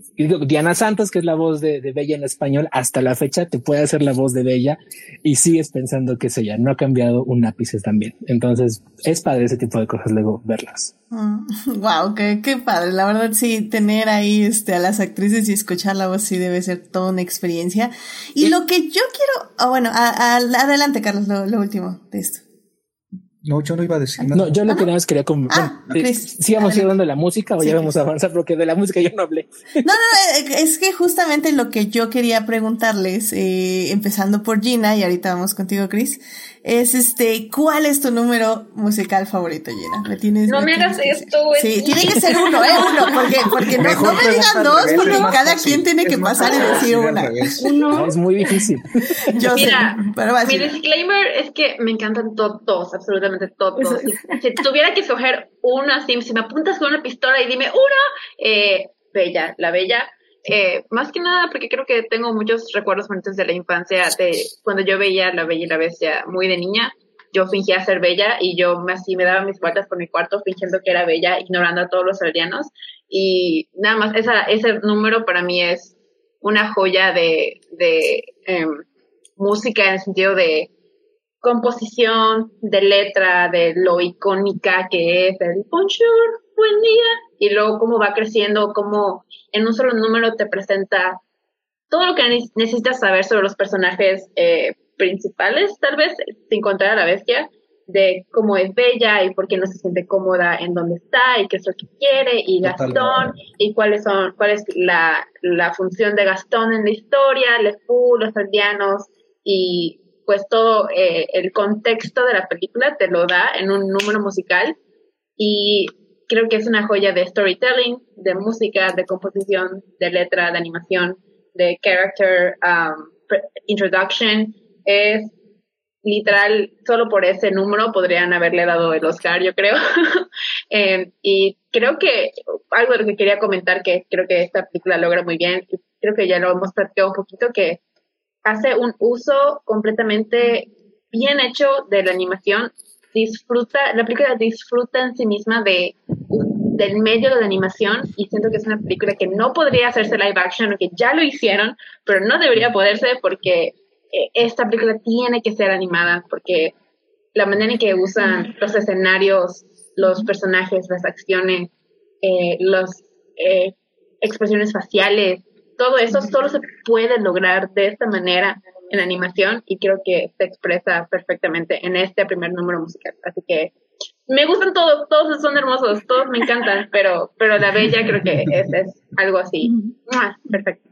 Excelente. y fíjate pues, que ahí hay algo que, nada más como dato curioso, eh, ahí se demuestra mucho lo que era el talento de Howard Ashman. Howard Ashman decía que las películas Disney, eh, en especial las princesas como tal, requieren un número que sea el número I wish, que sea donde las, donde los, donde la, protagonista exprese cuáles son los deseos más profundos de su corazón y que son como el punto de partida para el arco dramático que el personaje va a tener. Y eso es lo que hace de una manera tremendamente magistral eh, Belle. Eh, en ese número, Bella nos cuenta exactamente qué es, dónde está, a dónde quiere ir, o qué es lo que anhela y, y, y, y cómo piensa llegar a eso. Entonces, eh, eh, en esa parte, creo que está muy bien, o sea, se, se plasma muy bien el talento de, de, Howard Ashman. Y también, en alguna ocasión contaba Alan Menken que lo que buscaban era que fuera un número con un estilo de Broadway, pero también con un cierto eh, eh tono como de, como de, ay, ¿cuál era? Como de, como francés, pero no conocida como de review francés, como revista francesa, una cosa por el estilo, que es la razón por la cual es un número como coral y un número donde intervienen tantas voces y cosas por el estilo, para darle como que una frescura distinta al número. Y creo que en ese sentido el número conjuga muy bien ambos elementos, tanto narrativos como musicales. Y ya, fin de la pausa. no, excelente. Me acordé de la, de la, de esta gran, gran momento en eh, Ralph Rumpel Internet donde justamente están con las princesas y Penelope tiene que buscar su magic water.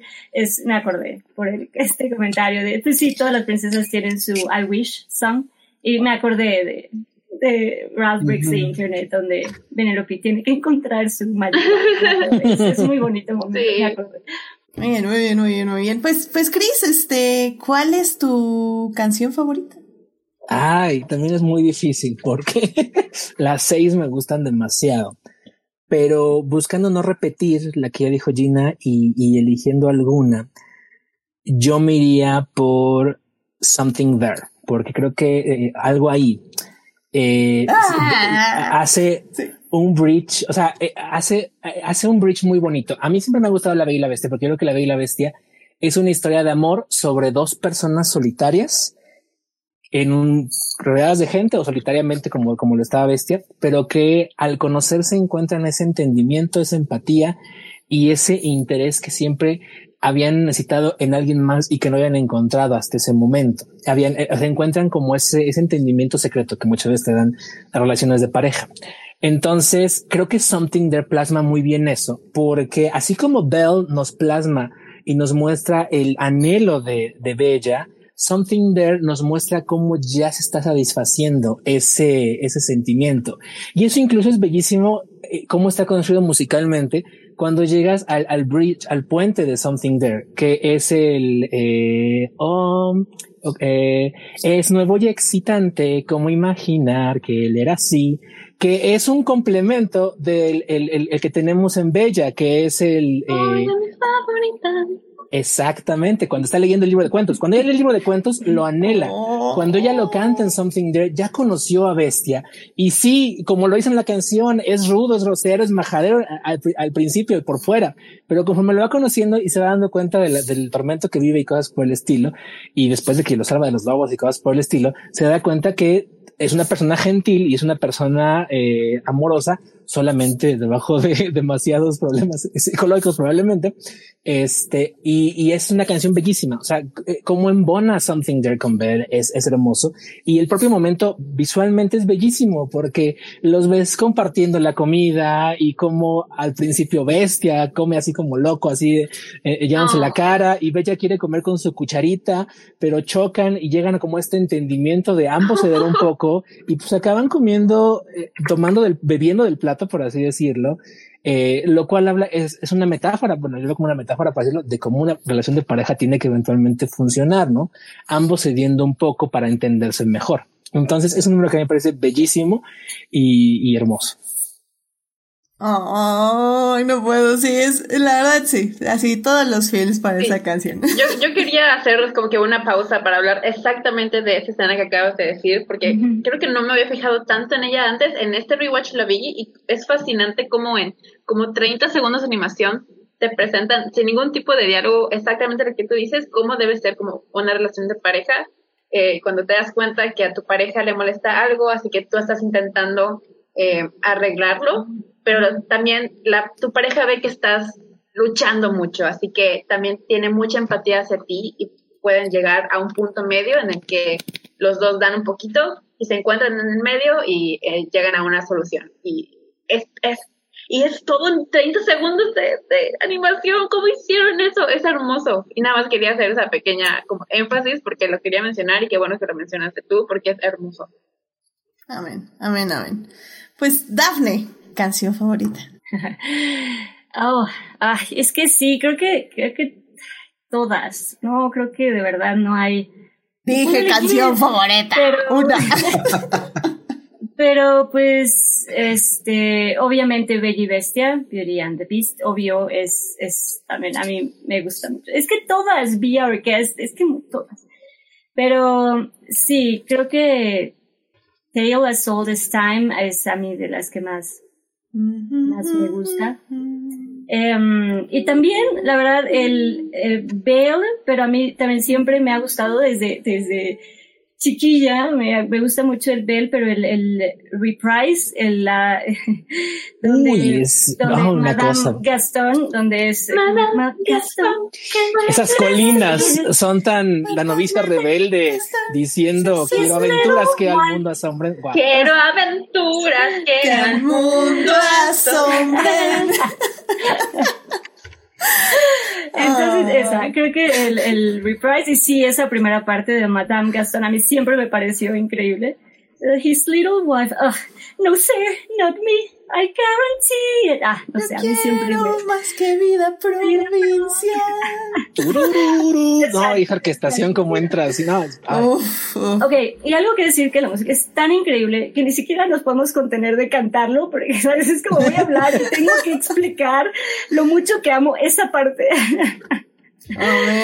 Sí, pero, pero todas, la verdad es que todas, pero sí creo que esas dos. Y, y, de lo que decías de Bella y Bestia, a mí me parece muy hermosa esa canción porque siento que es una canción que de niño realmente eh, no entiendes tanto. Y ya cuando la, la lees de adulto, es una canción que es eh, muy abstracta. O sea, si se dan cuenta, son frases muy cortas, tanto en inglés como en español este, pero que encierran un montón de cosas. O sea, básicamente lo que hace la señora Potts es contarle la historia del mundo y de cómo se relaciona y, cómo ama a la gente. Este, pero lo hace con una sencilleza que a la vez, o sea, hacer canciones, hacer canciones breves y sencillas es lo más complejo que te puedas imaginar. Y creo que eso lo, también lo menciona en algún momento Alan Menken, porque fue encontrar palabras cortas. Ahora Ashman tuvo que encontrar palabras cortas para ideas tan profundas como las que quería, las que quería mencionar.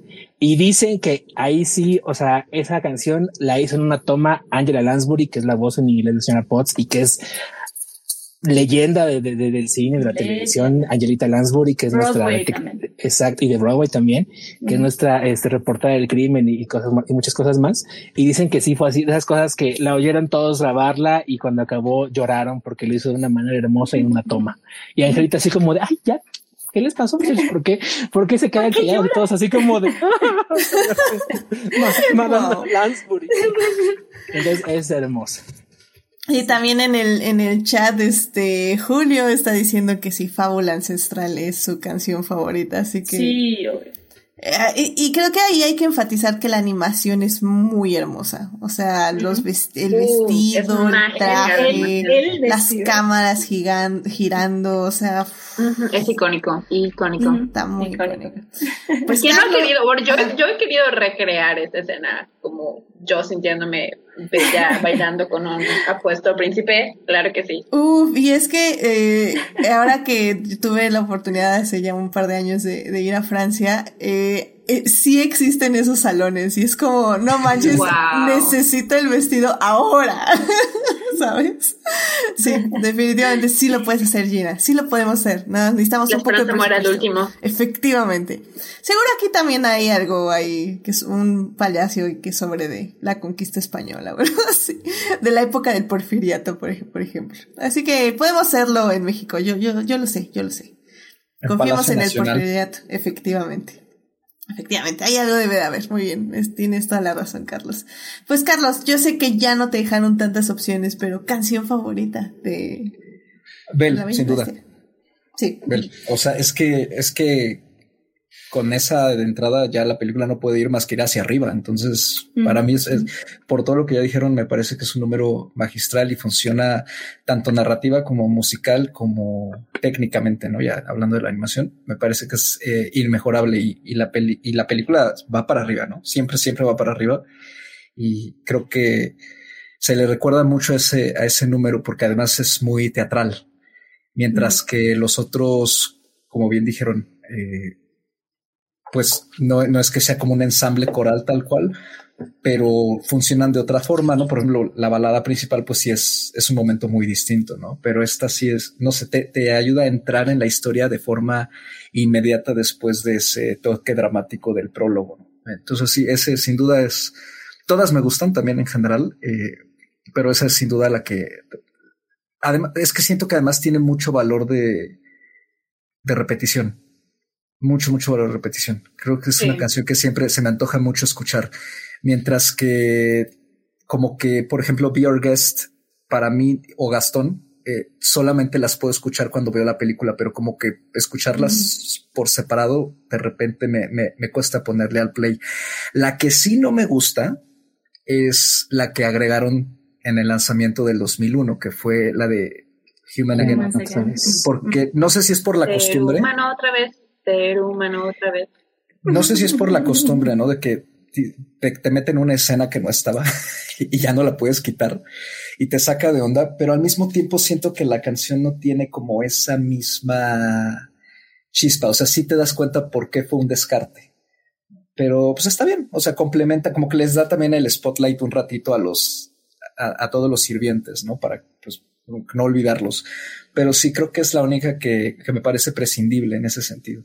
Sí, no, sí, sí, se nota inmediatamente porque la dejaron y, y justamente, eh, de hecho, me, me gustaría enfatizar para ya pasar a la tercera parte y para... Faltó tu canción. Empezar a discutir si ah, está, justamente, justamente a eso hoy. Ah. Em, es que obviamente ya mencionaron grandes canciones, pero voy a tener que ser el abogado del diablo porque eh, Uriel Botello lo decía en el chat de broma, decía que la de Gastón, y decía jaja, ok, ¿no? Sí, dilo, dilo, yo te apoyo. Y yo, y yo voy a decir que la de Gastón me gusta mucho. Evidentemente me gustan más las otras, pero la de Gastón siempre me ha gustado mucho. Creo que es una gran canción de villano. Creo que es una canción. totalmente de acuerdo. Sí, sí, sí. O sea, pone todas las no cualidades del villano o, las cualidades de por qué es el villano Gastón evidentemente tiene muchísimos matices y sí, la verdad es de las canciones que de forma positiva, aunque sea muy errónea la canción, te da como ese, esa adrenalina, ese, esa, esa cosa de sentirte fuerte, de sentirte así como engreíde, de sentirte, eh, o sea, con, con, ese ego, que te sube el ego, ¿sabes? Y, y, sí, pues está mal, entre comillas, porque como digo, es el villano, pero al mismo tiempo creo que por eso es una gran canción, porque sí te puede, te hace un, te sube, te sube la canción y eso, eso a mí me gusta mucho. Así que la verdad yo sí la tengo como una de las canciones, de mis canciones favoritas de villanos, la verdad. Fíjate que a mí me pasó algo muy chistoso. Esa canción a mí nunca me ha gustado. O sea, creo que es buena. Estoy, estoy muy de acuerdo con lo que dices, pero como que escuchar la letra me da grima.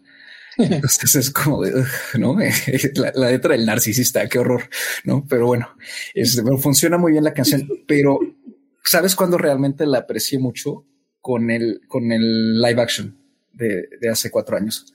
Fue cuando dije, esta canción, dije, no puede ser que la canción que para, hace que a mi gusto personal era como la más floja, este, resulta que es la mejor adaptada porque como que es súper teatral, ¿no? Y es ah, para mí donde mejor funciona ese en esa película, ese número funciona de maravilla, porque además Luke Evans es el único como que realmente se cree que está, o sea, se, lo toma en serio y en serio en el plan de mi personaje es así y, órale, ¿no? Entonces creo que funciona muy bien esa adaptación, pero además la canción, justo como dices, ¿no? Tiene todo ese, eh, ese desarrollo de personaje que además es totalmente como lo opuesto a la canción de Bell, aunque no se parezcan musicalmente y ni retomen leitmotivs ni nada, pero, pero sí es como lo opuesto y eso me parece maravilloso. Entonces sí, estoy muy de acuerdo en rescatar esa canción. No, y aparte lo hermoso que es que tenemos también a Le Fou cantándole a, Gastón. es increíble. Además él le contesta como, es que es la vanidad, es que es, increíble, ¿no? Como estas letras de a specimen, yes, La voz de Gastón es buenísima, eh, lo, vende realmente eh, el personaje y a mí me impresiona mucho la voz que tiene Gastón tanto en español como en inglés y es la razón principal por la que escucho la canción, por la que me gusta mucho, aparte de las letras bien ridículas. Tiene mucha comedia, o sea, eso de que se come bien Nadie acosa y como el gran Gastón. Y, que llena todo su, con cornamenta su este, ¿cómo es? Que hay bueno, que pone cuernos por todos lados. Sí, la pared de trofeos. Ajá. Sí. Es que en inglés dice I use antlers, este, in all my decorations, con algo así. Sí. Sí, tiene mucha comedia. Siempre que alguien dice, este, de, este, oye, estoy pensando, y yo siempre digo, es muy peligroso, y todos me ven así como que, es que lo sé. Perdón, Cris, adelante. Además, la canción revela una cosa que eh, es como muy sugerida toda la película, pero que explica una de las razones por la cual Bella tiene que salir huyendo de todo ese, este, de ese pueblo. Todo el pueblo es terriblemente horrible y ignorante. O sea, todas las personas en ese pobre pueblo, así de su papá, son malas personas. O sea, son, son este, y eso se complementa muy bien también con The Mob Song, en, eh, o Muera Ya, este, Kill the Beast, como quieran llamarle, que es la canción de la multitud, porque ahí te das cuenta que si todos son un ato de incultos que se dejan manipular por Gastón, que es este, es esta encarnación de la, este, de, la masculinidad tóxica y de la, este, y de la fuerza bruta, este, porque los manipula, o sea, desde cómo todos en Gastón empiezan a bailar con él y a echarle loas y cosas por el estilo, y finalmente acaba en, The Mob Song, donde básicamente los alebresta a que vayan a atacar un castillo abandonado, porque supuestamente está una bestia ahí. Es la psicología de masas en todo su esplendor ese pobre pueblo sí era pueblo chico infierno grande. O sea, ahí sí que bueno que Bella salió corriendo de ahí. Sí, sí, sí. A mí me gusta mucho esa canción también, la de este de Mob Song, porque como a mí me encanta el ritmo. Es que es, un muy buen ritmo. es la psicología de masas y pues justo la marcha hacia la guerra, ufa, y, y que termina con ese que muera ya, que muera ya. Sí, sí, sí. No, es buenísimo, es muy, muy bueno. Ahorita me, me, acordaste, pero estuvo circulando ahora hace como unos mesecitos, como tres, cuatro meses en Facebook. Es esta imagen de la, de la batalla ahí en, en, el castillo cuando se están peleando los, aldeanos con todos los, los objetos, ¿no? En, en, el salón principal al pie de las escaleras. Y creo que es un closet o es, un, es un objeto que está atrás de una escalera con un bat o un bastón listo para pegarle a algún aldeano y nadie se había fijado en él porque la escena tiene otras cosas y ahí está escondido esperando a que algún incauto se, se ponga ahí al lado y, lo desmadre. Eso me dio mucha risa y circuló mucho hace como dos meses como meme en Facebook. Así de alguna vez habían visto que el librero está a punto de atacar de una forma muy tenebrosa. Atrás Eso solo se puede lograr en animación.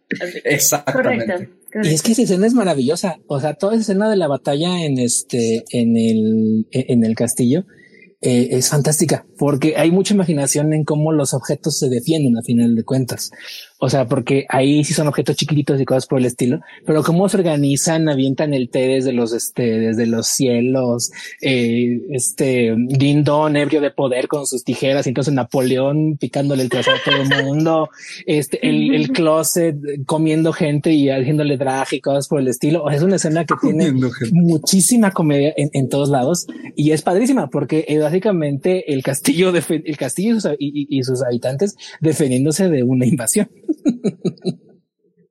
Que contrasta muy bien dramáticamente con cómo está llevada la batalla y la muerte de Bestia. O sea, eso es muy padre. Como por una acá tenemos escenas más cálidas, más coloridas, más chistosas, más todo eso.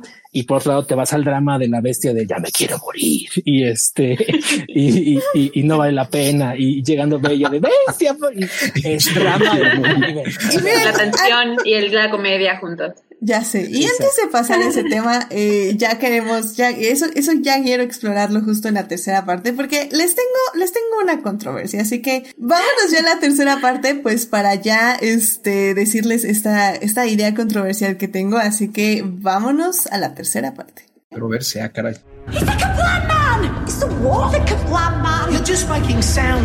Muy bien, pues ya estamos aquí en la tercera parte para seguir hablando de La Bella y la Bestia, esta película de 1991 que cumple 30 años. Y bueno, en la primera parte les dimos todo el contexto literario, cinematográfico, histórico, etc, etc. En la segunda parte hablamos de la música más que nada, que bueno, es el, la columna vertebral de la película, sinceramente, y lo grande que es y lo increíble que es.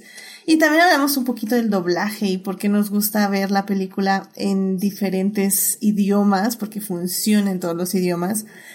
Y bueno, en esta tercera parte, yo les tengo una idea controversial que me di cuenta. Y es que estamos de acuerdo que al ser la película La Bella y la Bestia, la protagonista es Bella y el coprotagonista es la bestia, ¿no?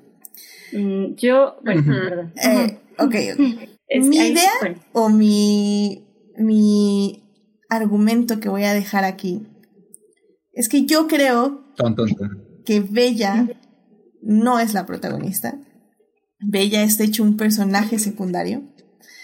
Y aquí el protagonista es la bestia. Pues sí, ¿no? Digo, a mí, sí, yo estoy totalmente de acuerdo. Bueno, yo siempre lo he visto así, porque de hecho con él empieza la historia. O sea, él es el que origina todo, o sea, nos están contando la historia de él. O sea, sí viene Bella, que va a ser obviamente la que va a cambiar un poco su perspectiva y su situación y su vida, pero la historia y el, personaje que cambia, que va a tener todo el, arco narrativo, digamos, el cambio, es, es él. Y ahí sí estoy de acuerdo. Y es que estamos, es que, que venga, no, no fue tan controversial, maldita sea. No, y es que creo que, es que el asunto es que creo yo que todas estas películas de las princesas Disney, pues tienen a ser acerca de las princesas, ¿no? Pocahontas, la historia es de Pocahontas, este Mulan, la historia es de Mulan, eh, se me fueron todas las demás películas, este, la, la Exactamente, y creo que esta es la única película que tiene una princesa Disney que no tiene una historia y que de hecho ronda peligrosa, pero Jasmine, por ejemplo, la película es la de Aladdin. Es Aladdin. ah, ok, ok, ok. Ajá. Entonces aquí es como que la princesa está en el título y yo creo que es un personaje secundario y que peligrosamente ronda en casi casi ser una lámpara. O sea, una lámpara oh, muy que aporta mucho, pero es oh, una lámpara. Yo, yo estaba a punto de decir que quiero que decirle personaje secundario es como que denigrar un poquito su papel, porque yo sí creo que ella es, es coprotagonista. Tal vez la bestia sí tiene un poco más de protagonismo, precisamente por lo que dice Daphne, que él es realmente el que pasa por un proceso profundo de transformación. Exacto. O más que de transformación, es de reencontrarse a sí mismo, porque en realidad no está convirtiéndose en otra persona, sino está volviendo a ser como el humano dentro de él más que la bestia. Eh, pero yo creo que también Bella sí también cambia eh, dentro de la historia y es parte fundamental de ella, eh, porque sin Bella la bestia no se transforma, así que pues también, creo que llamarla personaje secundario es, un poquito, eso sí es lo controversial. sí, no, es, es parte de la, sí, no, sí es importante, es, es coprotagonista, sí, yo también estoy. Pues, pues, no sé, es que saben que sí realmente ahorita que volví a ver la película, sí la sentí muy atrás. Estoy de acuerdo, o sea, sí influye en la bestia, sí, sí, y podemos hasta analizar eh, lo que decía Julio al inicio del programa del síndrome de Estocolmo, pero al final del día sí la película es sobre la bestia y como bien ustedes están diciendo es sobre su arco. ¿Y cómo sabemos que es sobre su arco? Bueno, pues porque tiene un villano que como bien está diciendo Uriel, bueno, ahorita les digo lo que está diciendo Uriel, pero tiene un villano que es básicamente el yin y el yang, ¿no? Y que la, a mí, ya que dejé, por ejemplo, eh, al, al, estar analizando la película y dejar a un lado de disfrutarla, pero ya pensar la película, eh, justamente me di cuenta de eso, que Bella sí aporta la historia, pero pues que al final del día no es un personaje activo, es un personaje que está ahí reaccionando a lo que hace la bestia y reaccionando un poco a lo que le está sucediendo, pero no, no aporta al 100%, es la mujer eh, perfecta, la mujer virgen, la mujer santa que está ahí para y por el protagonista. Entonces, en ese aspecto, por ejemplo, creo que la película no ha envejecido muy bien. Sin embargo, eh, y ya lo estamos viendo ahorita, este, es que justamente al hablar de esta canción de Gastón, estamos hablando de qué es lo masculino y qué es la, la masculinidad. Y a mí es lo que me pareció súper interesante la película, de que hace 30 años una película del Disney ya estaba explorando sobre el qué es ser un hombre, qué es ser una persona masculina, ¿no? En este caso. Y, y bien dice ahorita este Uriel en el chat, dice, ahora está de moda redimir, redimir villanos. Hace unos meses vi que el Internet de las Cosas intentó defender a Gastón y fracasó miserablemente. Y sí, creo que está bien que fracasara miserablemente porque el punto de Gastón es ser toda en la representación de la masculinidad tóxica. O sea, Gastón es la masculinidad tóxica andando, básicamente. y tiene toda una canción al respecto. Exactamente. Y lo que me encanta es que la bestia también empieza siendo así, teniendo mucha masculinidad tóxica dentro de él, ¿no? Pero poco a poco, gracias a este crecimiento y este arco, se va deshaciendo de esa masculinidad tóxica y va encontrando esta nueva masculinidad que sigue siendo masculinidad, pero que evidentemente es más positiva.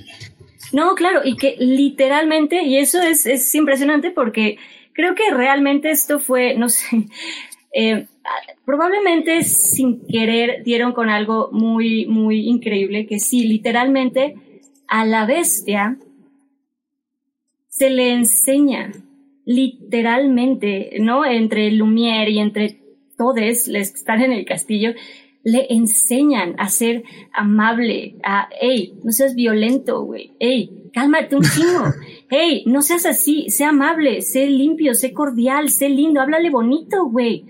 Entonces, literalmente le enseñan a, a, no ser Gastón, ¿no? Y es, es, es muy curioso que, pues sí, y que de alguna manera está muy interesante, que creo que lo vemos reflejado más en la bestia, justamente se, se exalta la, esta cualidad de, violencia, de agresividad que, ¿no? Como masculina, que obviamente al verse en, en, algo bestial, literalmente por el castigo y el hechizo que le imponen, pues obviamente lo ve mucho más, ¿no? Entonces, se, o sea, él mismo ve el efecto que tiene esa, esa agresividad obviamente, de nuevo, llevada, multiplicada por ser bestia literalmente, pero obviamente al ver esa, esa agresividad y esa violencia, se obliga a, contenerse y se obliga a cambiar y se obliga a querer ser diferente porque pues tiene que conseguir que alguien le quiera y que alguien se enamore de él y pues no tiene que, te digo, literalmente le enseñan a no, a no ser así, a, a quitarle esas características y es, es muy, muy interesante. A mí, a mí me interesa saber justamente aquí de, de los chicos que están eh, eh, de invitados. Justo cuál, cuál, es su percepción de esto, porque mm. eh, ya lo estamos hablando Daphne y yo, pero, pero ustedes cómo, cómo les influye en ese aspecto la película cuando fueron creciendo. Pues a mí siempre me pareció, es que es que yo soy como bella. o, sea, como que todos los hábitos que tiene Bella, todos los hábitos que tiene Bella son hábitos que, o sea, que incluso en mi muy cerrada infancia, ¿no? O sea, de, cerrada de no, de no haber explorado el mundo, no todavía. Era así como de, pues es que sí, o sea, que pues ella tiene razón, ¿no? O sea, que diseñar un libro así, o sea, no sé, digo, una cosa que no te leer, pero otra cosa es como, quiero quedarme en mi ignorancia, ¿no? La, o sea, a mí siempre me molestó mucho ese, ese comentario de, si la mujer lee, sabrá cosas, ¿no? Algo así. Le dará ideas. Le dará ideas, justamente, ¿no? Tiene como de, ¿y eso qué? O sea, ok, ¿no? Entonces, a mí siento que, que la película en general pues más que no haya envejecido bien, o sea, creo que el personaje de Bella está muy bien plantado, ¿no? O sea, en, en, en, sus convicciones. Más que nada es un personaje con muchas convicciones que se reflejan mucho. Quizás sí estaban un poquito, digo, no sé, eh, un poquito no controversiales, pero pues en los, en esa época no se solía como creo yo, pues como hacer ese tipo de declaraciones como tan, ¿no? De yo soy así así, ¿no? O sea, como que hacía falta más seguridad, pero tampoco era como algo que fuera así súper, súper eh, mal visto. Pero es un personaje que ya en esa época estaba planteado y que con el, la evidente y esperemos que así siga siendo eh, necesaria evolución de todas las cosas de la sociedad, ¿no? De cómo nos vamos, de lo que llevamos, de todo lo que tenemos, digamos, aprendido, ¿no? Cómo vamos desaprendiendo lo que ya no nos funciona, pero nos quedamos con lo esencial, ¿no? Por ejemplo, la educación en este caso.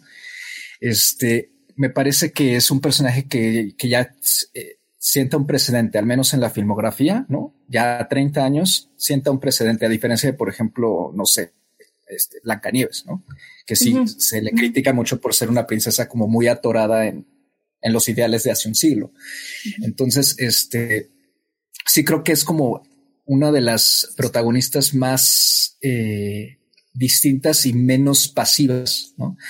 Y eso, esto que comentas tú de que te parece un personaje pasivo respecto a la historia, sí lo entiendo, porque a primera vista creo que es muy fácil verlo de esa forma o es muy obvio, pero ella también pasa por un cambio. Lo que pasa es que creo que como se trata de un personaje que ya empieza con una convicción distinta, el cambio que ella tiene es vencer el miedo, no, no tanto el prejuicio, porque ella no carga el prejuicio, es simplemente el miedo. ¿no?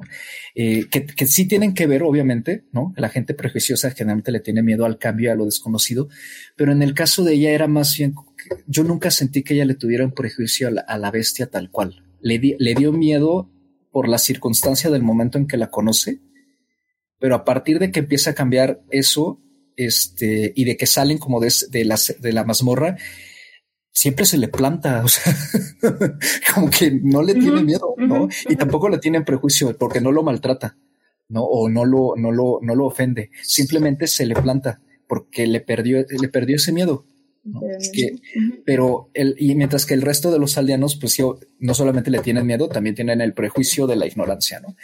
Pero sí creo que ella, o sea, su cambio es más sutil porque a lo mejor no es un cambio tan radical, pero ella también de cierta manera se da cuenta eh, y, justamente lo recalcaban, ¿no? Christopher, eh, con este pedazo del, de su, de la melodía, ¿no? De la famosa melodía de Bell, ¿no? Cuando está leyendo el libro, ella se da cuenta quizá ¿no? De que el, el, amor que ella está esperando no tiene que ser necesariamente como, como lo dice su libro, ¿no? Sino que puede ser, puede venir envuelto de otra manera. Y lo acepta. Lo que pasa es que Bell es un personaje que ya no carga ese prejuicio y parece que, no, que el cambio no está tan marcado, pero finalmente sí tiene un proceso también y, y, tiene otro tipo de dilemas, como por ejemplo que tiene que dejar a la bestia porque tiene que ir a atender a su padre, pero es como que eso es lo que a ella le parte el corazón en dos, ¿no? Como que quiere mucho a su papá, pero también ya quiere a la bestia. Y ese tipo de dilemas, aunque quizá no representen tampoco un cambio, sí representan otra cosa en el personaje, que ya el personaje ha crecido de cierta manera y ha aprendido a amar a otras personas. Wow, sí, qué bonito. qué bonito análisis, me gustó muchísimo. Este, Chris, pues no sé si tú tengas algo que opinar. Sí, de hecho yo lo que quería comentar es, regularmente quienes hacen análisis más académico de las películas de Disney y en específico del, del, del, del tropo o del estereotipo de la princesa, las históricamente las puedes catalogar de manera muy fácil. Regularmente tienes las clásicas, que son regularmente las que son Blancanieves, Cenicienta y La Bella Durmiente, que son eh, el estereotipo más clásico y, y, y, en este momento yo creo que más antiguo, más vetusto de princesa. Tienes las de los noventas, que algunos le llaman que son la, la, las princesas protofeministas, que son básicamente Ariel, Jasmine, Bella, Pocahontas y Mulan. Y tienes las princesas modernas, que ya son las primeras feministas como tal, que estás hablando de Rapunzel, Tiana, Moana, Elsa, Ana, Raya. este, y Raya.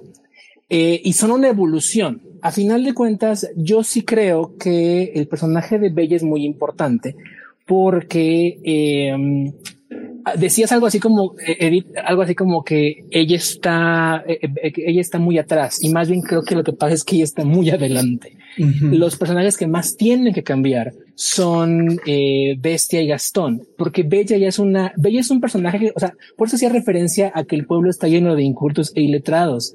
Bella es una mujer que yo creo eh, representa, y eso no lo digo yo nada más de que lo crea, sino así lo, así lo establece Linda Wolverton, que es la guionista de la película. Cuando ella le dan la idea, cuando ella le dan la tarea de hacer, eh, eh, el guion de La Bella y la Bestia, ella sabía que venía de princesas como Blanca Nieves, Cenicienta y Bella Durmiente y Aurora. Entonces ella quería ser una princesa que fuera más actual, que fuera más feminista, que fuera más empoderada. El punto es que estamos hablando del de feminismo de los noventas, que era un feminismo distinto al actual. Y, creo que por eso hay como luego conflictos entre las distintas corrientes de pensamiento, porque digo, yo ya lo hago desde fuera porque no tengo como tal los events, el marco teórico para hacerlo, pero yo sí he visto que luego hay como enfrentamientos entre las feministas actuales, jóvenes de 20, 30 años con las de hace, de los 50, de 70, que son mujeres de actual en sus 50, 60 años, ¿no? Cosas por eso. Y es muy interesante el tipo de discusión que tienen y creo que se amoldan muy bien en este tipo de situaciones. Encontré una cita muy padre de Linda Wolverton donde ella habla de lo que considera el, tropo del personaje femenino fuerte. Y, ella dice, lo voy a leer rápido, es, no es muy largo, dice, un personaje femenino fuerte significa alguien que es proactivo, que es proactivo en su mundo, que lo mueve, que afecta a su mundo. No es una víctima, ni siquiera es víctima de, de, él. Y si es victimizada por el mundo, toma medidas para cambiar eso por sí misma. Mira al mundo de maneras interesantes, tal vez de maneras diferentes a los de la cultura en general. Eso hace que una mujer sea fuerte si habla al respecto, eh, o incluso si, si, se intenta cambiarlo sin ser tan vocal respecto a ello. Hay muchas interesantes maneras de describir a una mujer más allá de que sea fuerte, incluso si es pura fuerza de, de dificultad. Es su voluntad, strong will, es como lo dice en inglés. Entonces, eh, y ella, eh, cuando reflexiona sobre cómo escribió La Bella y la Bestia, habla de que tuvo que, de que intentó hacer como este mensaje de empoderamiento. Y creo que, digo, a lo mejor el problema que podríamos decirlo, el problema que podríamos ver que tiene es que Bella es demasiado perfecta. y, y a lo mejor sí, porque pues sí, es, es una, es, es, tiene una mente curiosa, es científica, le gusta la lectura, le gusta la literatura. O sea, tiene un, un, un a lo mejor es un estándar moral muy alto, un estándar eh, este, existencial muy alto pero creo que ella, eh, eh, Linda Wolverton, en su, en su concepción de la película, intentó hacer algo diferente para hacer un personaje distinto. Y a mí sí me ha tocado conocer muchísimas personas, muchísimas mujeres, que dicen que Bella es su princesa favorita por esta cuestión, porque Bella es una mujer que lee, porque Bella es una mujer científica, porque Bella es una mujer que no busca eh, lo que todas las demás personas buscan en una relación de pareja, que intenta como romper estereotipos y cosas por el estilo. Ya luego podemos entrar a discusiones más específicas de que la película a lo mejor se estrella en ciertas cuestiones, como lo que comentaban en el chat del síndrome de Estocolmo, cosas por el estilo. Pero creo que entendiendo el contexto de cómo en el mundo hace 30 años, Bella era un personaje progresista para la época y creo que no envejeció tan mal, eh, en el sentido de que puede seguir reconociendo como elementos de empoderamiento, de valentía, de carácter, de eh, resiliencia, de este y, cosas por el estilo que siguen ahí plasmados y que son lo que yo creo hace el personaje tan interesante hasta la fecha. Y ya nada más para responder la pregunta que originalmente habías hecho respecto a Gastón y a, y, y, y a Bestia, Sí, o sea, ambos son encarnaciones como tal de, de, de, masculinidad tóxica. Eh, ambas son encarnaciones, son modelos de cómo se siente o cómo se piensa que debe ser un hombre, que deben ser fuertes, que deben ser eh, rudos, que deben ser, como decía el, el, típico mexicano, feos, fuertes y formales, ¿no? Eh, a pesar de que vienen probablemente de, de, orígenes muy distintos, el origen de, de Bestia es, es, es viene, Bestia y, su pecado viene de sus privilegios. O sea, Bestia se convierte en una, en una, eh, exacto, Bestia se convierte en, Bestia, valga la redundancia, por la arrogancia que le da ser un heredero, ser príncipe, tener dinero, tener gente de servicio y cosas por el estilo la, eh, eh, eh, los defectos de Gastón vienen de ser un héroe de guerra. Recordemos que Gastón es, es un héroe de guerra y el haber triunfado en la guerra y cosas por el estilo es lo que le da como que esa este, eh, resonancia en el pueblo, que le hagan caso porque lo ven como un héroe de guerra, lo ven como alguien fuerte que los puede proteger y cosas por el estilo, que son características que regularmente en el mundo real se asocian con, eh, con, la masculinidad y que los hombres buscan muchas veces encontrar.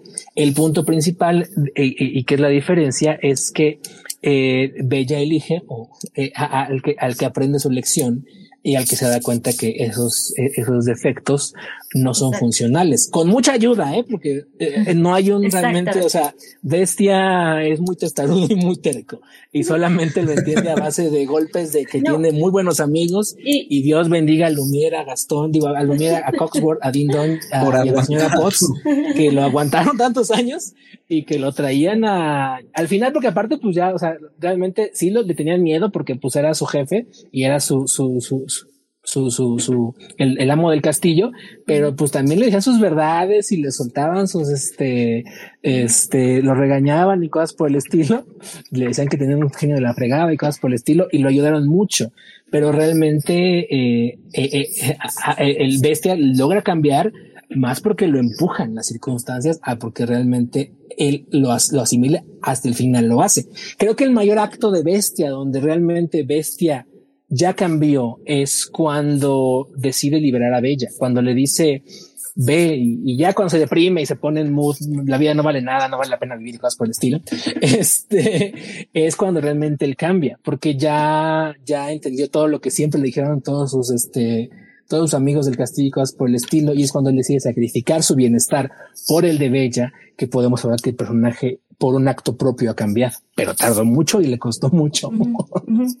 No, y, y lo interesante es justo eso, que esas características las bueno, dos. Una, las castigan, o sea, literalmente es, es castigado y tiene que vivir con este, con este, con esta maldición y este castigo, o eres rechazado, como es en el caso de, de Gastón, ¿no? Y, se vuelve el villano y se vuelve una cosa para justamente villanizar esas características, lo que de nuevo creo que es muy interesante que esas sean las dos opciones en cuanto a esta visión de la masculinidad así, que de nuevo una o se villaniza o es castigada y hasta que cambia, eh, no se, se y vuelve a ser y puede, y puede tener a, pues este amor y puede, no, como aprende y cambia y eso es, es está muy, es creo muy interesante. Así que como contestándole pues ya a Oriel, pues realmente en esta película creo que, y ya lo explicaron perfectamente nuestros invitados, este, en esta película hay dos villanos, entre comillas, que tienen masculinidad tóxica en sí. Y si bien Gastón no se puede redimir, porque no se redime en ningún momento, de hecho, el momento más fuerte de redención es para la bestia, porque ese es el personaje que se va a redimir.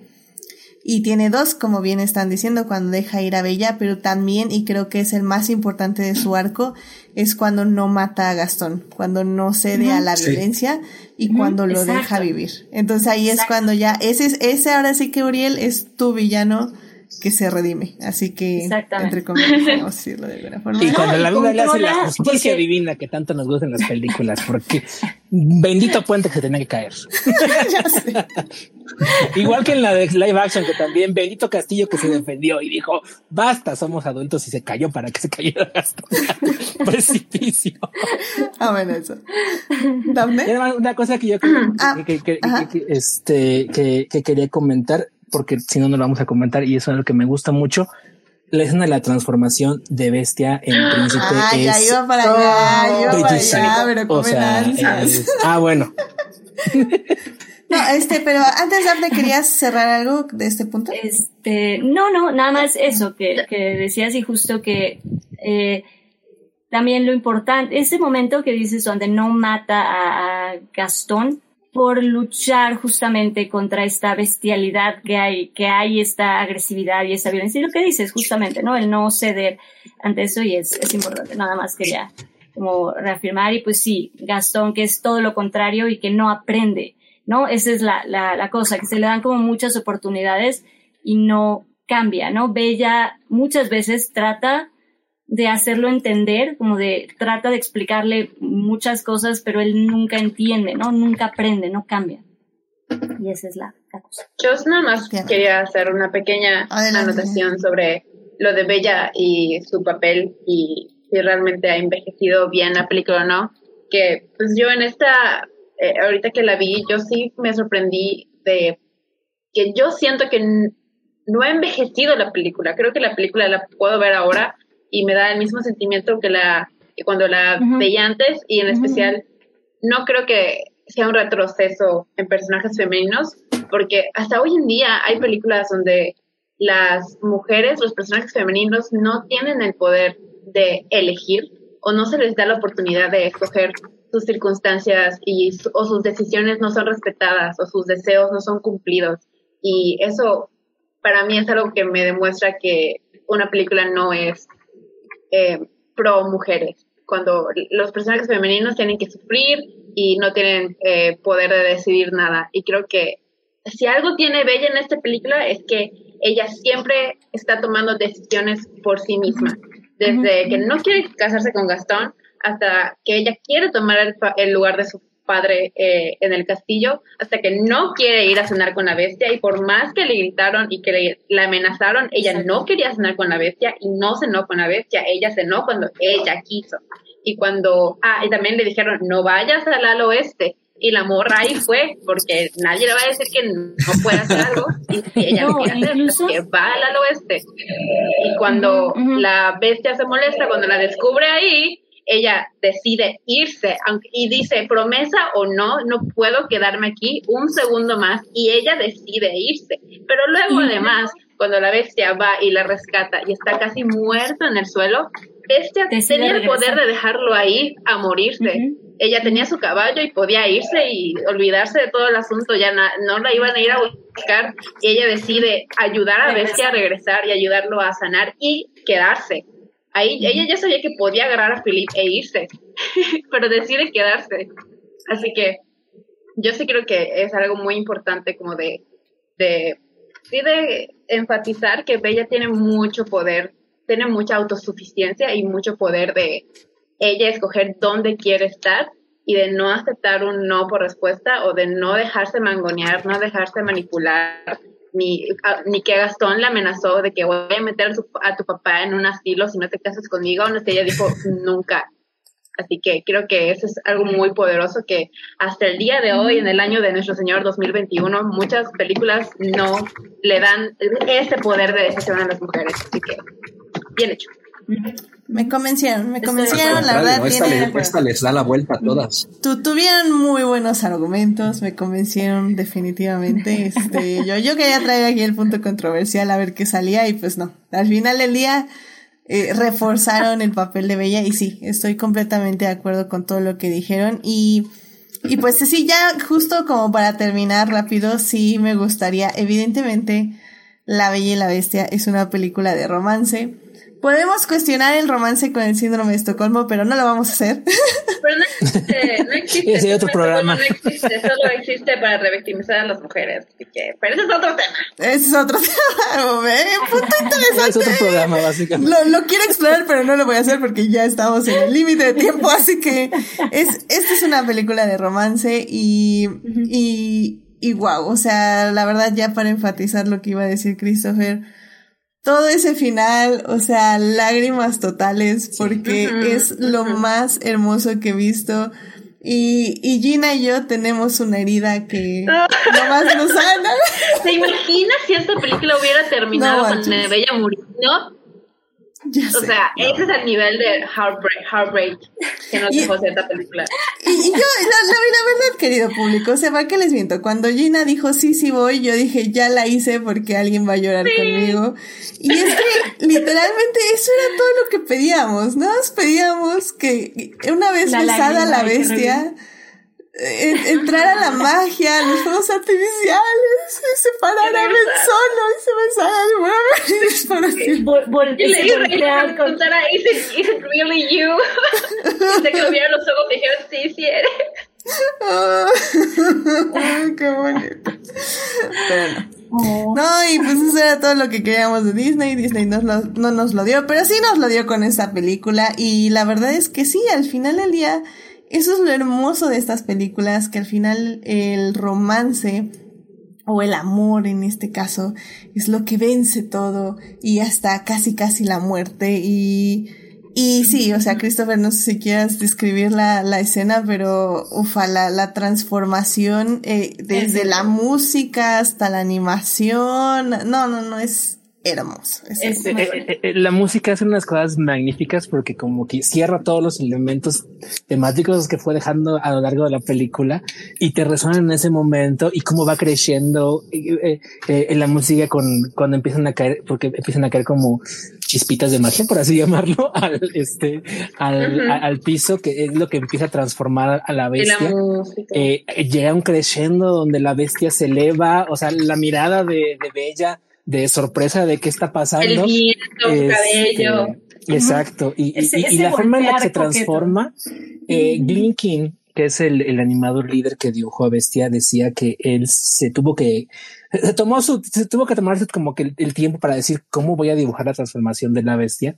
Y dice que buscó mucho, lo pensó mucho y al final se acabó inspirando en, en, el arte griego, en las estatuas del, del Renacimiento, o sea, esas estatuas de gente desnuda, básicamente, este, eh, eh, para el arte renacentista, para poder eh, dirimir cómo transformar a la bestia visualmente cómo hacerlo y creo que la manera en la que lo hace, como las patas de las, las patas traseras y las patas delanteras se van transformando en manos y cómo la cara de B se transforma en la cara del príncipe eh, es visualmente hermoso. O sea, y, igual cuando la magia empieza a correr por todo el castillo, los objetos se transforman y recuperan su forma humana. El castillo deja de ser feo porque hasta el castillo estaba este afeado por la maldición y los ángeles, los demonios se convierten en ángeles y cosas por el estilo, es, es un hermoso payoff emocional. O sea, eh, la satisfacción emocional que te da el, el, saber que los personajes alcanzaron lo que tenían que alcanzar, lo que desearon, es bellísimo y la película lo hace con una y, y, el final, que aparte el final, dato curioso, como ya no les daba tiempo de hacer la animación para el final, lo que hicieron en la última secuencia, que es el baile de la Bella y la Bestia, eh, es reciclar la animación de la Bella y de la Bella Durmiente. La Bella Durmiente. Si ustedes ven el baile que tiene y cómo se aleja el paneo de la cámara, es el mismo baile que tiene eh, Aurora y el príncipe Felipe. cuando acaban bailando en las nubes. Se mueven igualito porque básicamente el tiempo no les daba ya y fue así como de pues sácate el, Disney clásico 302 y reciclemos la animación como si fuéramos, como si estuviéramos en 1970, ¿no? Eh, y, pero es bellísimo. O sea, eso no deja de ser de las mejores escenas de la película. Sí. y ya, perdón, hablen ustedes porque bueno, del final, que es eh, bellísimo. No, es, es épico. La verdad es que ese final es, es, es increíble. La verdad es que sí. Esa mirada, lo que sí logran con ese, bueno, desde que voltea, ¿no? Ya el, el príncipe, después la mirada, ese, no sé, es muy bonito.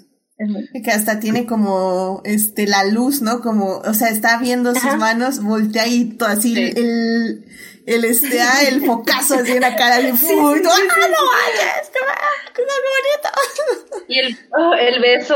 Oh. Nadie. Sí, no, no. wow. Ese beso es hermoso, es de los mejores besos que Disney ha hecho. Como, como empiezan a besarse bien, como que bonito y querido, y luego como que se, se jalan el uno al otro y quedan Ah, y aparte es mágico. Porque es lo que desencadena todo, ¿no? La, el castillo se transforma. Sí, sí. Y así deben ser los besos de fantasía en una película que rompe su maldición con un beso. El beso tiene que desencadenar así como ah. las chispas de magia. Y, y eso es como bien decías, Gina, creo que lo más bonito del beso es la anticipación de o sea, ese momento donde ella como que no lo reconoce, como que se acerca y él no se acerca a ella porque es como, o sea, ¿qué, qué, qué está pasando? ¿Qué está le pasando? Le toca el cabello. Ajá, le toca el cabello, así ve sus ojos y le dice, ah, muy sí, gay, muy gay. Sí, completamente de acuerdo. Ay, Carlos, ¿ibas a mencionar algo? Ah, sí, bueno, a mí también me gusta mucho la, la escena final, ¿no? Creo que como, como bien han descrito es totalmente apoteósica y además, este, creo que esa transición, ¿no? De cómo se va. Eh, eh, me, me encanta ese segundo en que el, el diablito, la estatua de la gárgola se transforma en un ángel, ¿no? Y creo que es, es muy visual y, y, se queda muy grabado y, y sobre todo cuando la ves de chico, sí creo que, que te impacta mucho. Viendo la película y ahora con más perspectiva, creo que si hay algo que no me gusta de esa secuencia final es que siento que se me hace muy cortita, está como medio acelerada, ¿no? Pero es justo como acaba de, explicar Christopher, ¿no? Así de, es que ya se les estaba acabando el presupuesto. Y, sí, el baile es así como súper, vamos. Creo que ya cuando, cuando pones a verla en ese sentido, ¿no? Como, como teniendo eso en, cuenta, sí, sí se siente justamente esa aceleración, ¿no? Como que de Yo sí sentí esta vez la película muy rápida, con que iba avanzando muy rápido. No me había fijado de eso, pero sí. Aparte dura bien poquito, hora 20. Sí, es muy cortita, es muy cortita. Pero por ejemplo, en particular ahí el cierre es como como de, bueno, ya, ¿no? O sea, ya se van a parar. o sea, literalmente la señora Potts, sí, van a vivir felices para siempre, va, corte, vámonos. Pero, por ejemplo, Carlos, ¿te gusta cómo lo hace live action? Porque live action sí se toma su tiempo para no. todo. No, no, no. O sea, no, es que a mí live action no me gustó nada. Cuando se rompe el, este, el, cuando la rosa se muere, es súper dramático y casi Chipa ahí se hace este cachito en el suelo y cosas, y se toma mucho tiempo para también romper el hechizo. Eh, y el baile final sí toma, así se toma su tiempo a final de cuentas en live action. Sí, o sea, creo que la, creo que la, animación, la, animada pudo haber utilizado como quizá un minuto más o menos, o sea, como otros 30 segundos, un poco, eh, quizá a lo mejor pasarnos un poquito, no sé, o sea, es mucho pedir y es como puro fan wishing, ¿no? Pero solo para terminar de exprimir las, las Ajá, o sea, como, como por ejemplo, ¿no? Esta siempre me quedó como la espinita de que hubiera sido bonito ver la transformación de la escalera, ¿no? Que es por donde ellos salen siempre, ¿no? En, la escena del baile, como esa escalera que se veía toda tétrica y fea. Entonces, o sea, como por dentro del castillo que se veía así, pero posiblemente nos lo ponen ya en el baile, ¿no? Entonces, es nada más como fan wishing. Pero si no, en la versión de live action sí creo que se desluce mucho. O sea, también a mí eh, el live action no me gustó nada, más salvo el número de Gastón, pero, pero sí creo que como bien han eh, dicho Daphne, es una película que funcionara en live action en particular, o al menos no con, sobre todo para todo lo que tiene que ver con el castillo, ¿no? Porque digamos que lo del pueblito visualmente lo rescatas, ¿no? O sea, todas las canciones están como entonadas hacia abajo y en lugar de animarte te deprimen, pero como que el, el diseño de producción dices, eh, esto no se ve como este, obra de teatro eh, sin presupuesto, eh, échala y se va como Aladdin, ¿no? Con donde todo el set como de FOMI casi casi. Eh, pero, o sea, sí, aquí sí se veía como que la, la, inversión de... No, pues muchas gracias. Y pues sí, o sea, creo que, pues sí, estoy, estoy de acuerdo con todo lo que ustedes dicen. Creo que el final, a mí tal vez lo que me hubiera gustado es tener una última mirada entre Bella y el príncipe, porque no, nunca tiene nombre, entonces sería el príncipe. Um, Adam, para los Es Adam, ¿no? ¿Adam? Ah, Es Adam. Ah, ah, Adam. Mucho gusto. sí, me, me, hubiera gustado ver como una última interacción, no sin palabras, sin nada, pero como algo más íntimo, pero pues como bien dice Chris, pues ya fue como, ya, recíclate el baile, vámonos señora Potts, bien feliz para siempre, corte, vamos, bye. bueno, nos regalan el vitral, muy bonito. Que... Ah, sí, el, vitral. el vitral. El vitral, está, el vitral está, si van a Disney World alguna vez y van al, al castillo de la Bella y la Bestia, está el vitral ahí. Uf, está hermoso, tómense fotos. Wow, qué padre. Muy bien, muy bien, muy bien. Y bueno, ya, este. Mm, Yo nada más quería hacer un comentario muy breve para sobre el legado de la cinta. Este no me tardó mucho. Eh, la cinta obviamente fue un trancazo, como ya dijo Edith en su momento, fue nominada a mejor película, ganó Oscars. Este, esta sí ganó eh, mejor musical en los Globos de Oro y cosas por el estilo fue una franquicia. Disney ya sacó dos secuelas a video y sacó este una secuela, una versión en live action. A mí lo que me gusta mucho y que me encanta y amo con todo mi corazón es el musical de Broadway. Eh, el musical de Broadway es, yo lo, vi, lo vi en México aquí con Lolita Cortés. Lolita porque es maravillosa. Lolita es magnífica y, y, y, y, como bella en teatro lo hace de una manera magnífica, bestial y brutal. Este, y tiene un montón de canciones más muy buenas. O sea, particularmente si no lo han checado, chequen If I Can Love Her, si no puedo amarla, y chequen Home, hogar, es hogar. No, ambas son, expanden, o sea, If I Can Love Her es un solo de bestia, donde Bestia está en este plano azotado de que si no ama a Bella, él prefiere morirse pero es magnífico. O sea, la letra es, las letras son bellísimas. La forma en la que lo cantan es, tiene que, a, quien hace a veces en el car tiene que dar un bozarrón padrísimo. Y es Hogar, Home, es una canción igual bellísima donde Bella reflexionar sobre lo que perdió y sobre lo que, lo que extraña realmente es jugar, aunque no le gustaba. Y es una canción también muy hermosa. Entonces, el musical teatral que estuvo en Broadway durante 13 años y que aquí en México se ha montado dos veces, es una, es un gran complemento del mito de la deidad. Ese tiene un montón de canciones padrísimas. La forma en la que fue trasladado al, al escenario es muy padre. Entonces, si algún día una oportunidad de checarlo, ya sea en grabaciones o en algún montaje en vivo que se haga en algún futuro, chequenlo, porque es un muy buen musical que yo creo que expande de una manera muy sólida y muy padre la película. Yo creo incluso más que la película en live action. Aunque así, aunque me gusta y me lo que sea. Yo olvidé la película live action. La verdad, en serio, no me acuerdo de nada. O sea, lo único que rescato de la live action es Evermore, pero definitivamente creo que si vamos a hablar de canciones adicionales, el musical tiene mejores canciones que Evermore. Pero si algo le puedo rescatar de la live action es Evermore. Siento que sí es una buena canción. Ok, ok, ok. Les diría que la voy a revisar, pero sinceramente no. este, de por sí, este, Emma Watson nunca me ha caído muy bien como ah. actriz, entonces, actriz, o sea, persona, pues cada quien, pero como actriz no, entonces. Este. Se redimió un poquito en Mujercitas. Yo sé que Mujercitas Ah, bueno, sí. Bien, Sí, está bien. Bueno, pero porque la directora supo, supo, supo cuál era. Sí, y porque no potencial que tiene. Y la cantidad de tiempo de pantalla. Exactamente. Ay, mujercitas, vamos a ver mujercitas. que por cierto, también tuvimos programa de mujercitas, así que vayan a escuchar. Yo, yo nada más quería igual hacer una pequeña anotación, nada más porque esta vez que la vi me sorprendí un poco de la, la personalidad de Bestia. Creo que nunca la había visto eh, como que es realmente cómo brilla su personalidad cuando no está tratando de ser una bestia eh, furiosa. Como que es medio un jimbo porque hasta cuando está con los pajaritos y, se les acerca y, de repente Bella se voltea y está lleno de pájaros y él no sabe qué hacer, solo está ahí todo inmóvil y luego están peleando con la nieve y hace una bola gigante de nieve y trata de tirar y le cae a él encima. y todo abogado diciendo a la Bella, ay, léeme la historia otra vez, por favor. Es, es un jimbo, siento que es un jimbo, no me había fijado realmente como que de esos momentos donde brilla realmente eh, la bestia, la parte humana de bestia. Muy, muy lindo. Sí, completamente de acuerdo.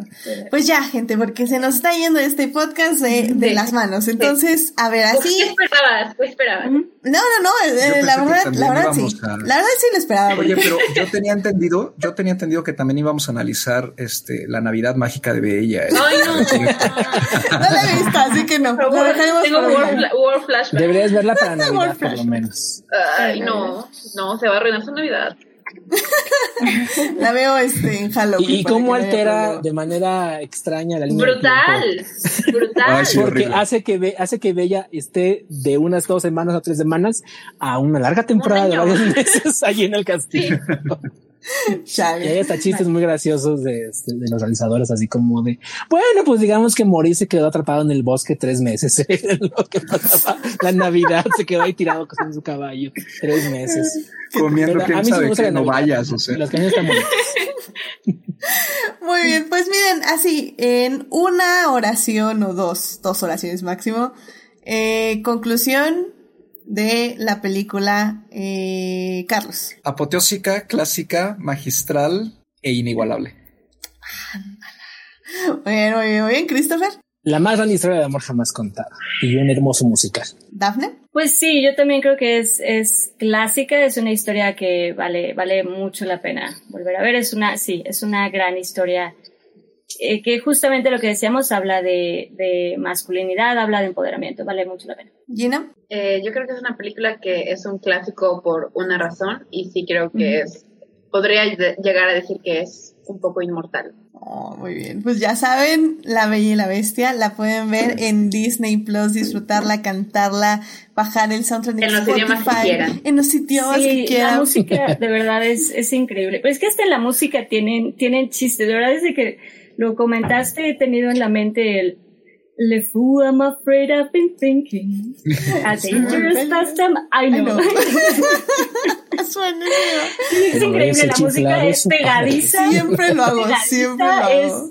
y la tienes todo el día en la cabeza, es increíble. Sí, sí. Sí, 100%, 100%. Así que pues vayan a ver La Bella y la Bestia. La verdad es que es un clásico, hay mucho que analizar, mucho que exprimir, como se dieron cuenta en este programa, y nos faltaron cosas. Así que al final del día, eh, creo que sí sigue siendo muy relevante, digo, a pesar de que quise meter un poco aquí de controversia que, que evidentemente me encantó porque dieron un hermoso análisis de Bella y creo que se lo merecía y pues evidentemente también siento que la bestia hay mucho que analizar y que es relevante para nuestra época donde estamos revisando lo que es la masculinidad. Así que me, me encanta que hace 30 años ya existe una película de animación que ya lo hacía y lo hacía muy bien. Así que increíble. Muy bien, pues con eso llegamos al final de este podcast. Bravo, podcast largo, pero valía la pena porque teníamos muchos invitados que, como vieron, aportaron muchísimas cosas, pero pues que fue, así que muchísimas. Pero divertido. Sí, fue muy divertido, hasta cantamos y todo, estuvo padre, estuvo padre. Así que muchísimas gracias, Carlos, Christopher, Daphne y Gina, por venir a este podcast. Eh, Carlos, muchísimas gracias por venir. ¿Dónde te puede encontrar nuestro público? Eh, me pueden encontrar en Twitter como arroba Mr. Carlos Ochoa con un 8 en dígito, el, el 8 en dígito y la A en minúscula. Y también pueden encontrarme en el podcast Plano Secuencia en Spotify, Google, iTunes, Anchor, Breaker y otras tres plataformas que no me acuerdo cuáles son. Bueno, pero ahí estamos, este, ahí estamos en plano secuencia.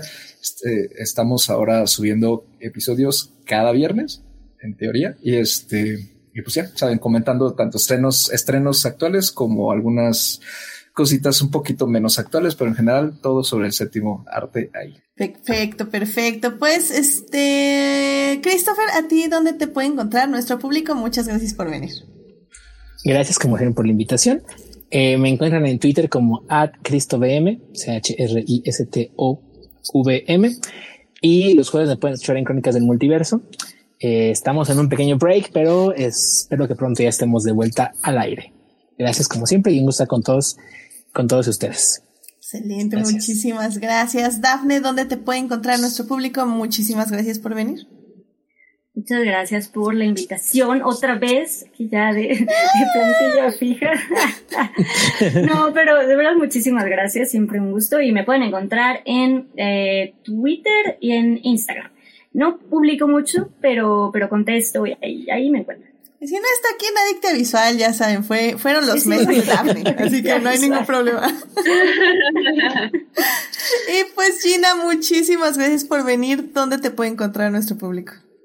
Gracias a ti por invitarme otra vez. Pueden encontrarme en Twitter y en Instagram como Gina Güemes, Gina con dos Is y Güemes con una S al final. Y pues ya que estamos hablando de las secuelas de La Bella y la Bestia, eh, tuve un podcast con dos amigas mías eh, que se llama Two Division Disney Sequels Explain. Eh, si se les antoja, pueden buscar los episodios de ambas secuelas de La Bella y la Bestia por si no las quieren ver, pero quieren saber qué tan malas estuvieron, pueden allá escucharnos, escuchar nuestras opiniones al respecto. Eso, muy bien, muy bien, me parece excelente. Y pues bueno, ya saben, este querido público, suscríbanse al canal de YouTube y Twitch eh, para que les avise cuando estemos en vivo. Como dije, ahorita no vamos a estar en vivo en YouTube, va a haber una encuesta en la semana por si quieren que regresemos a YouTube. Eh, quiero probar un poco Twitch solo a ver qué tal nos funciona. Pero si no pueden más y necesitan YouTube en sus vidas, por favor, avísenme. En YouTube en vivo, claramente. Y también voy a preguntarles si cuándo quieren el episodio de YouTube, si ahorita inmediatamente que acabe el programa o ya el miércoles editado y más bonito. Así que eh, vayan a opinar a las redes. Eh, ojalá, ojalá, no se nos caiga Facebook e Instagram otra vez, pero bueno, ahí, ahí vamos a estar. y pues muchísimas gracias a quienes estuvieron escuchando el programa. Muchísimas gracias a Héctor, a, Julián, a Julio, a Uriel, a Sofía, que estuvieron ahí en el chat, este, comentando. Muchísimas gracias a Julián que acaba de llegar y pues que ya, como siempre, este, está ahí muy al pendiente y dice que no estaba escribiendo, pero estaba moderando. No lo dudo, Julián. Tú, tú eres el moderador oficial de Dicta Visual, así que muchísimas gracias por estar aquí. Y bueno, también muchísimas gracias a quienes nos oyen en la semana en Heartis, Spotify, Google Podcast y en iTunes. Este programa estará ahí, disponible a partir del miércoles en la mañana. Muchísimos saludos a Juan Pablo Nevado, a Jesús Alfredo, a Joyce, a Fernando, a Jorge Arturo, a Jessica, a Ximena, a Uriel Botello, ah, bueno, que estuvo en el chat, y a Taco de Lechuga, que son parte del Team Diferidos. Muchas gracias por escuchar y si nos escuchan en diferido y ya no les menciono o quieren que les mencione, escríbanme porque luego digo, bueno, ya yo creo que ya no nos escuchan y ya les dejo de mencionar y de repente ya me escriben que sí siguen escuchando y ya les vuelvo a incluir en esta lista. Así que ahí mándenme un mensajito y con mucho gusto, este, aquí les mandamos un saludo en el programa. Y bueno, ya saben, Adicta Visual está en Facebook y en Instagram y pues ahí estamos al pendiente. Así que cualquier cosa ahí nos pueden escribir con los lives y los reels y etc. Y ya van a regresar los lives porque tengo un par de eh, cosas pendientes que analizar. Así que bueno. Uh. Em, La próxima semana ya tenemos tema, vamos a hablar de Ted Lasso, que es esta gran serie de Apple TV que termina su segunda temporada este viernes. Entonces, sí, Daphne, yo lo sé, ya estás apuntada. sí, la, la racha de Daphne sigue. ¿Qué me haces? Yo La racha de Daphne sigue que le vamos a hacer, así que eh, vamos a estar, estar al pendiente, vamos a hablar de el final de la segunda temporada de Ted Lasso. Y vamos a hablar también ya de las ocho temporadas, ocho temporadas creo que sí, de Brooklyn Nine-Nine que llegó a su final hace unas semanitas, así que vamos a hacer un dos por uno para hablar de las comedias en la televisión, así que va, va a estar padre, únanse ahí en el programa.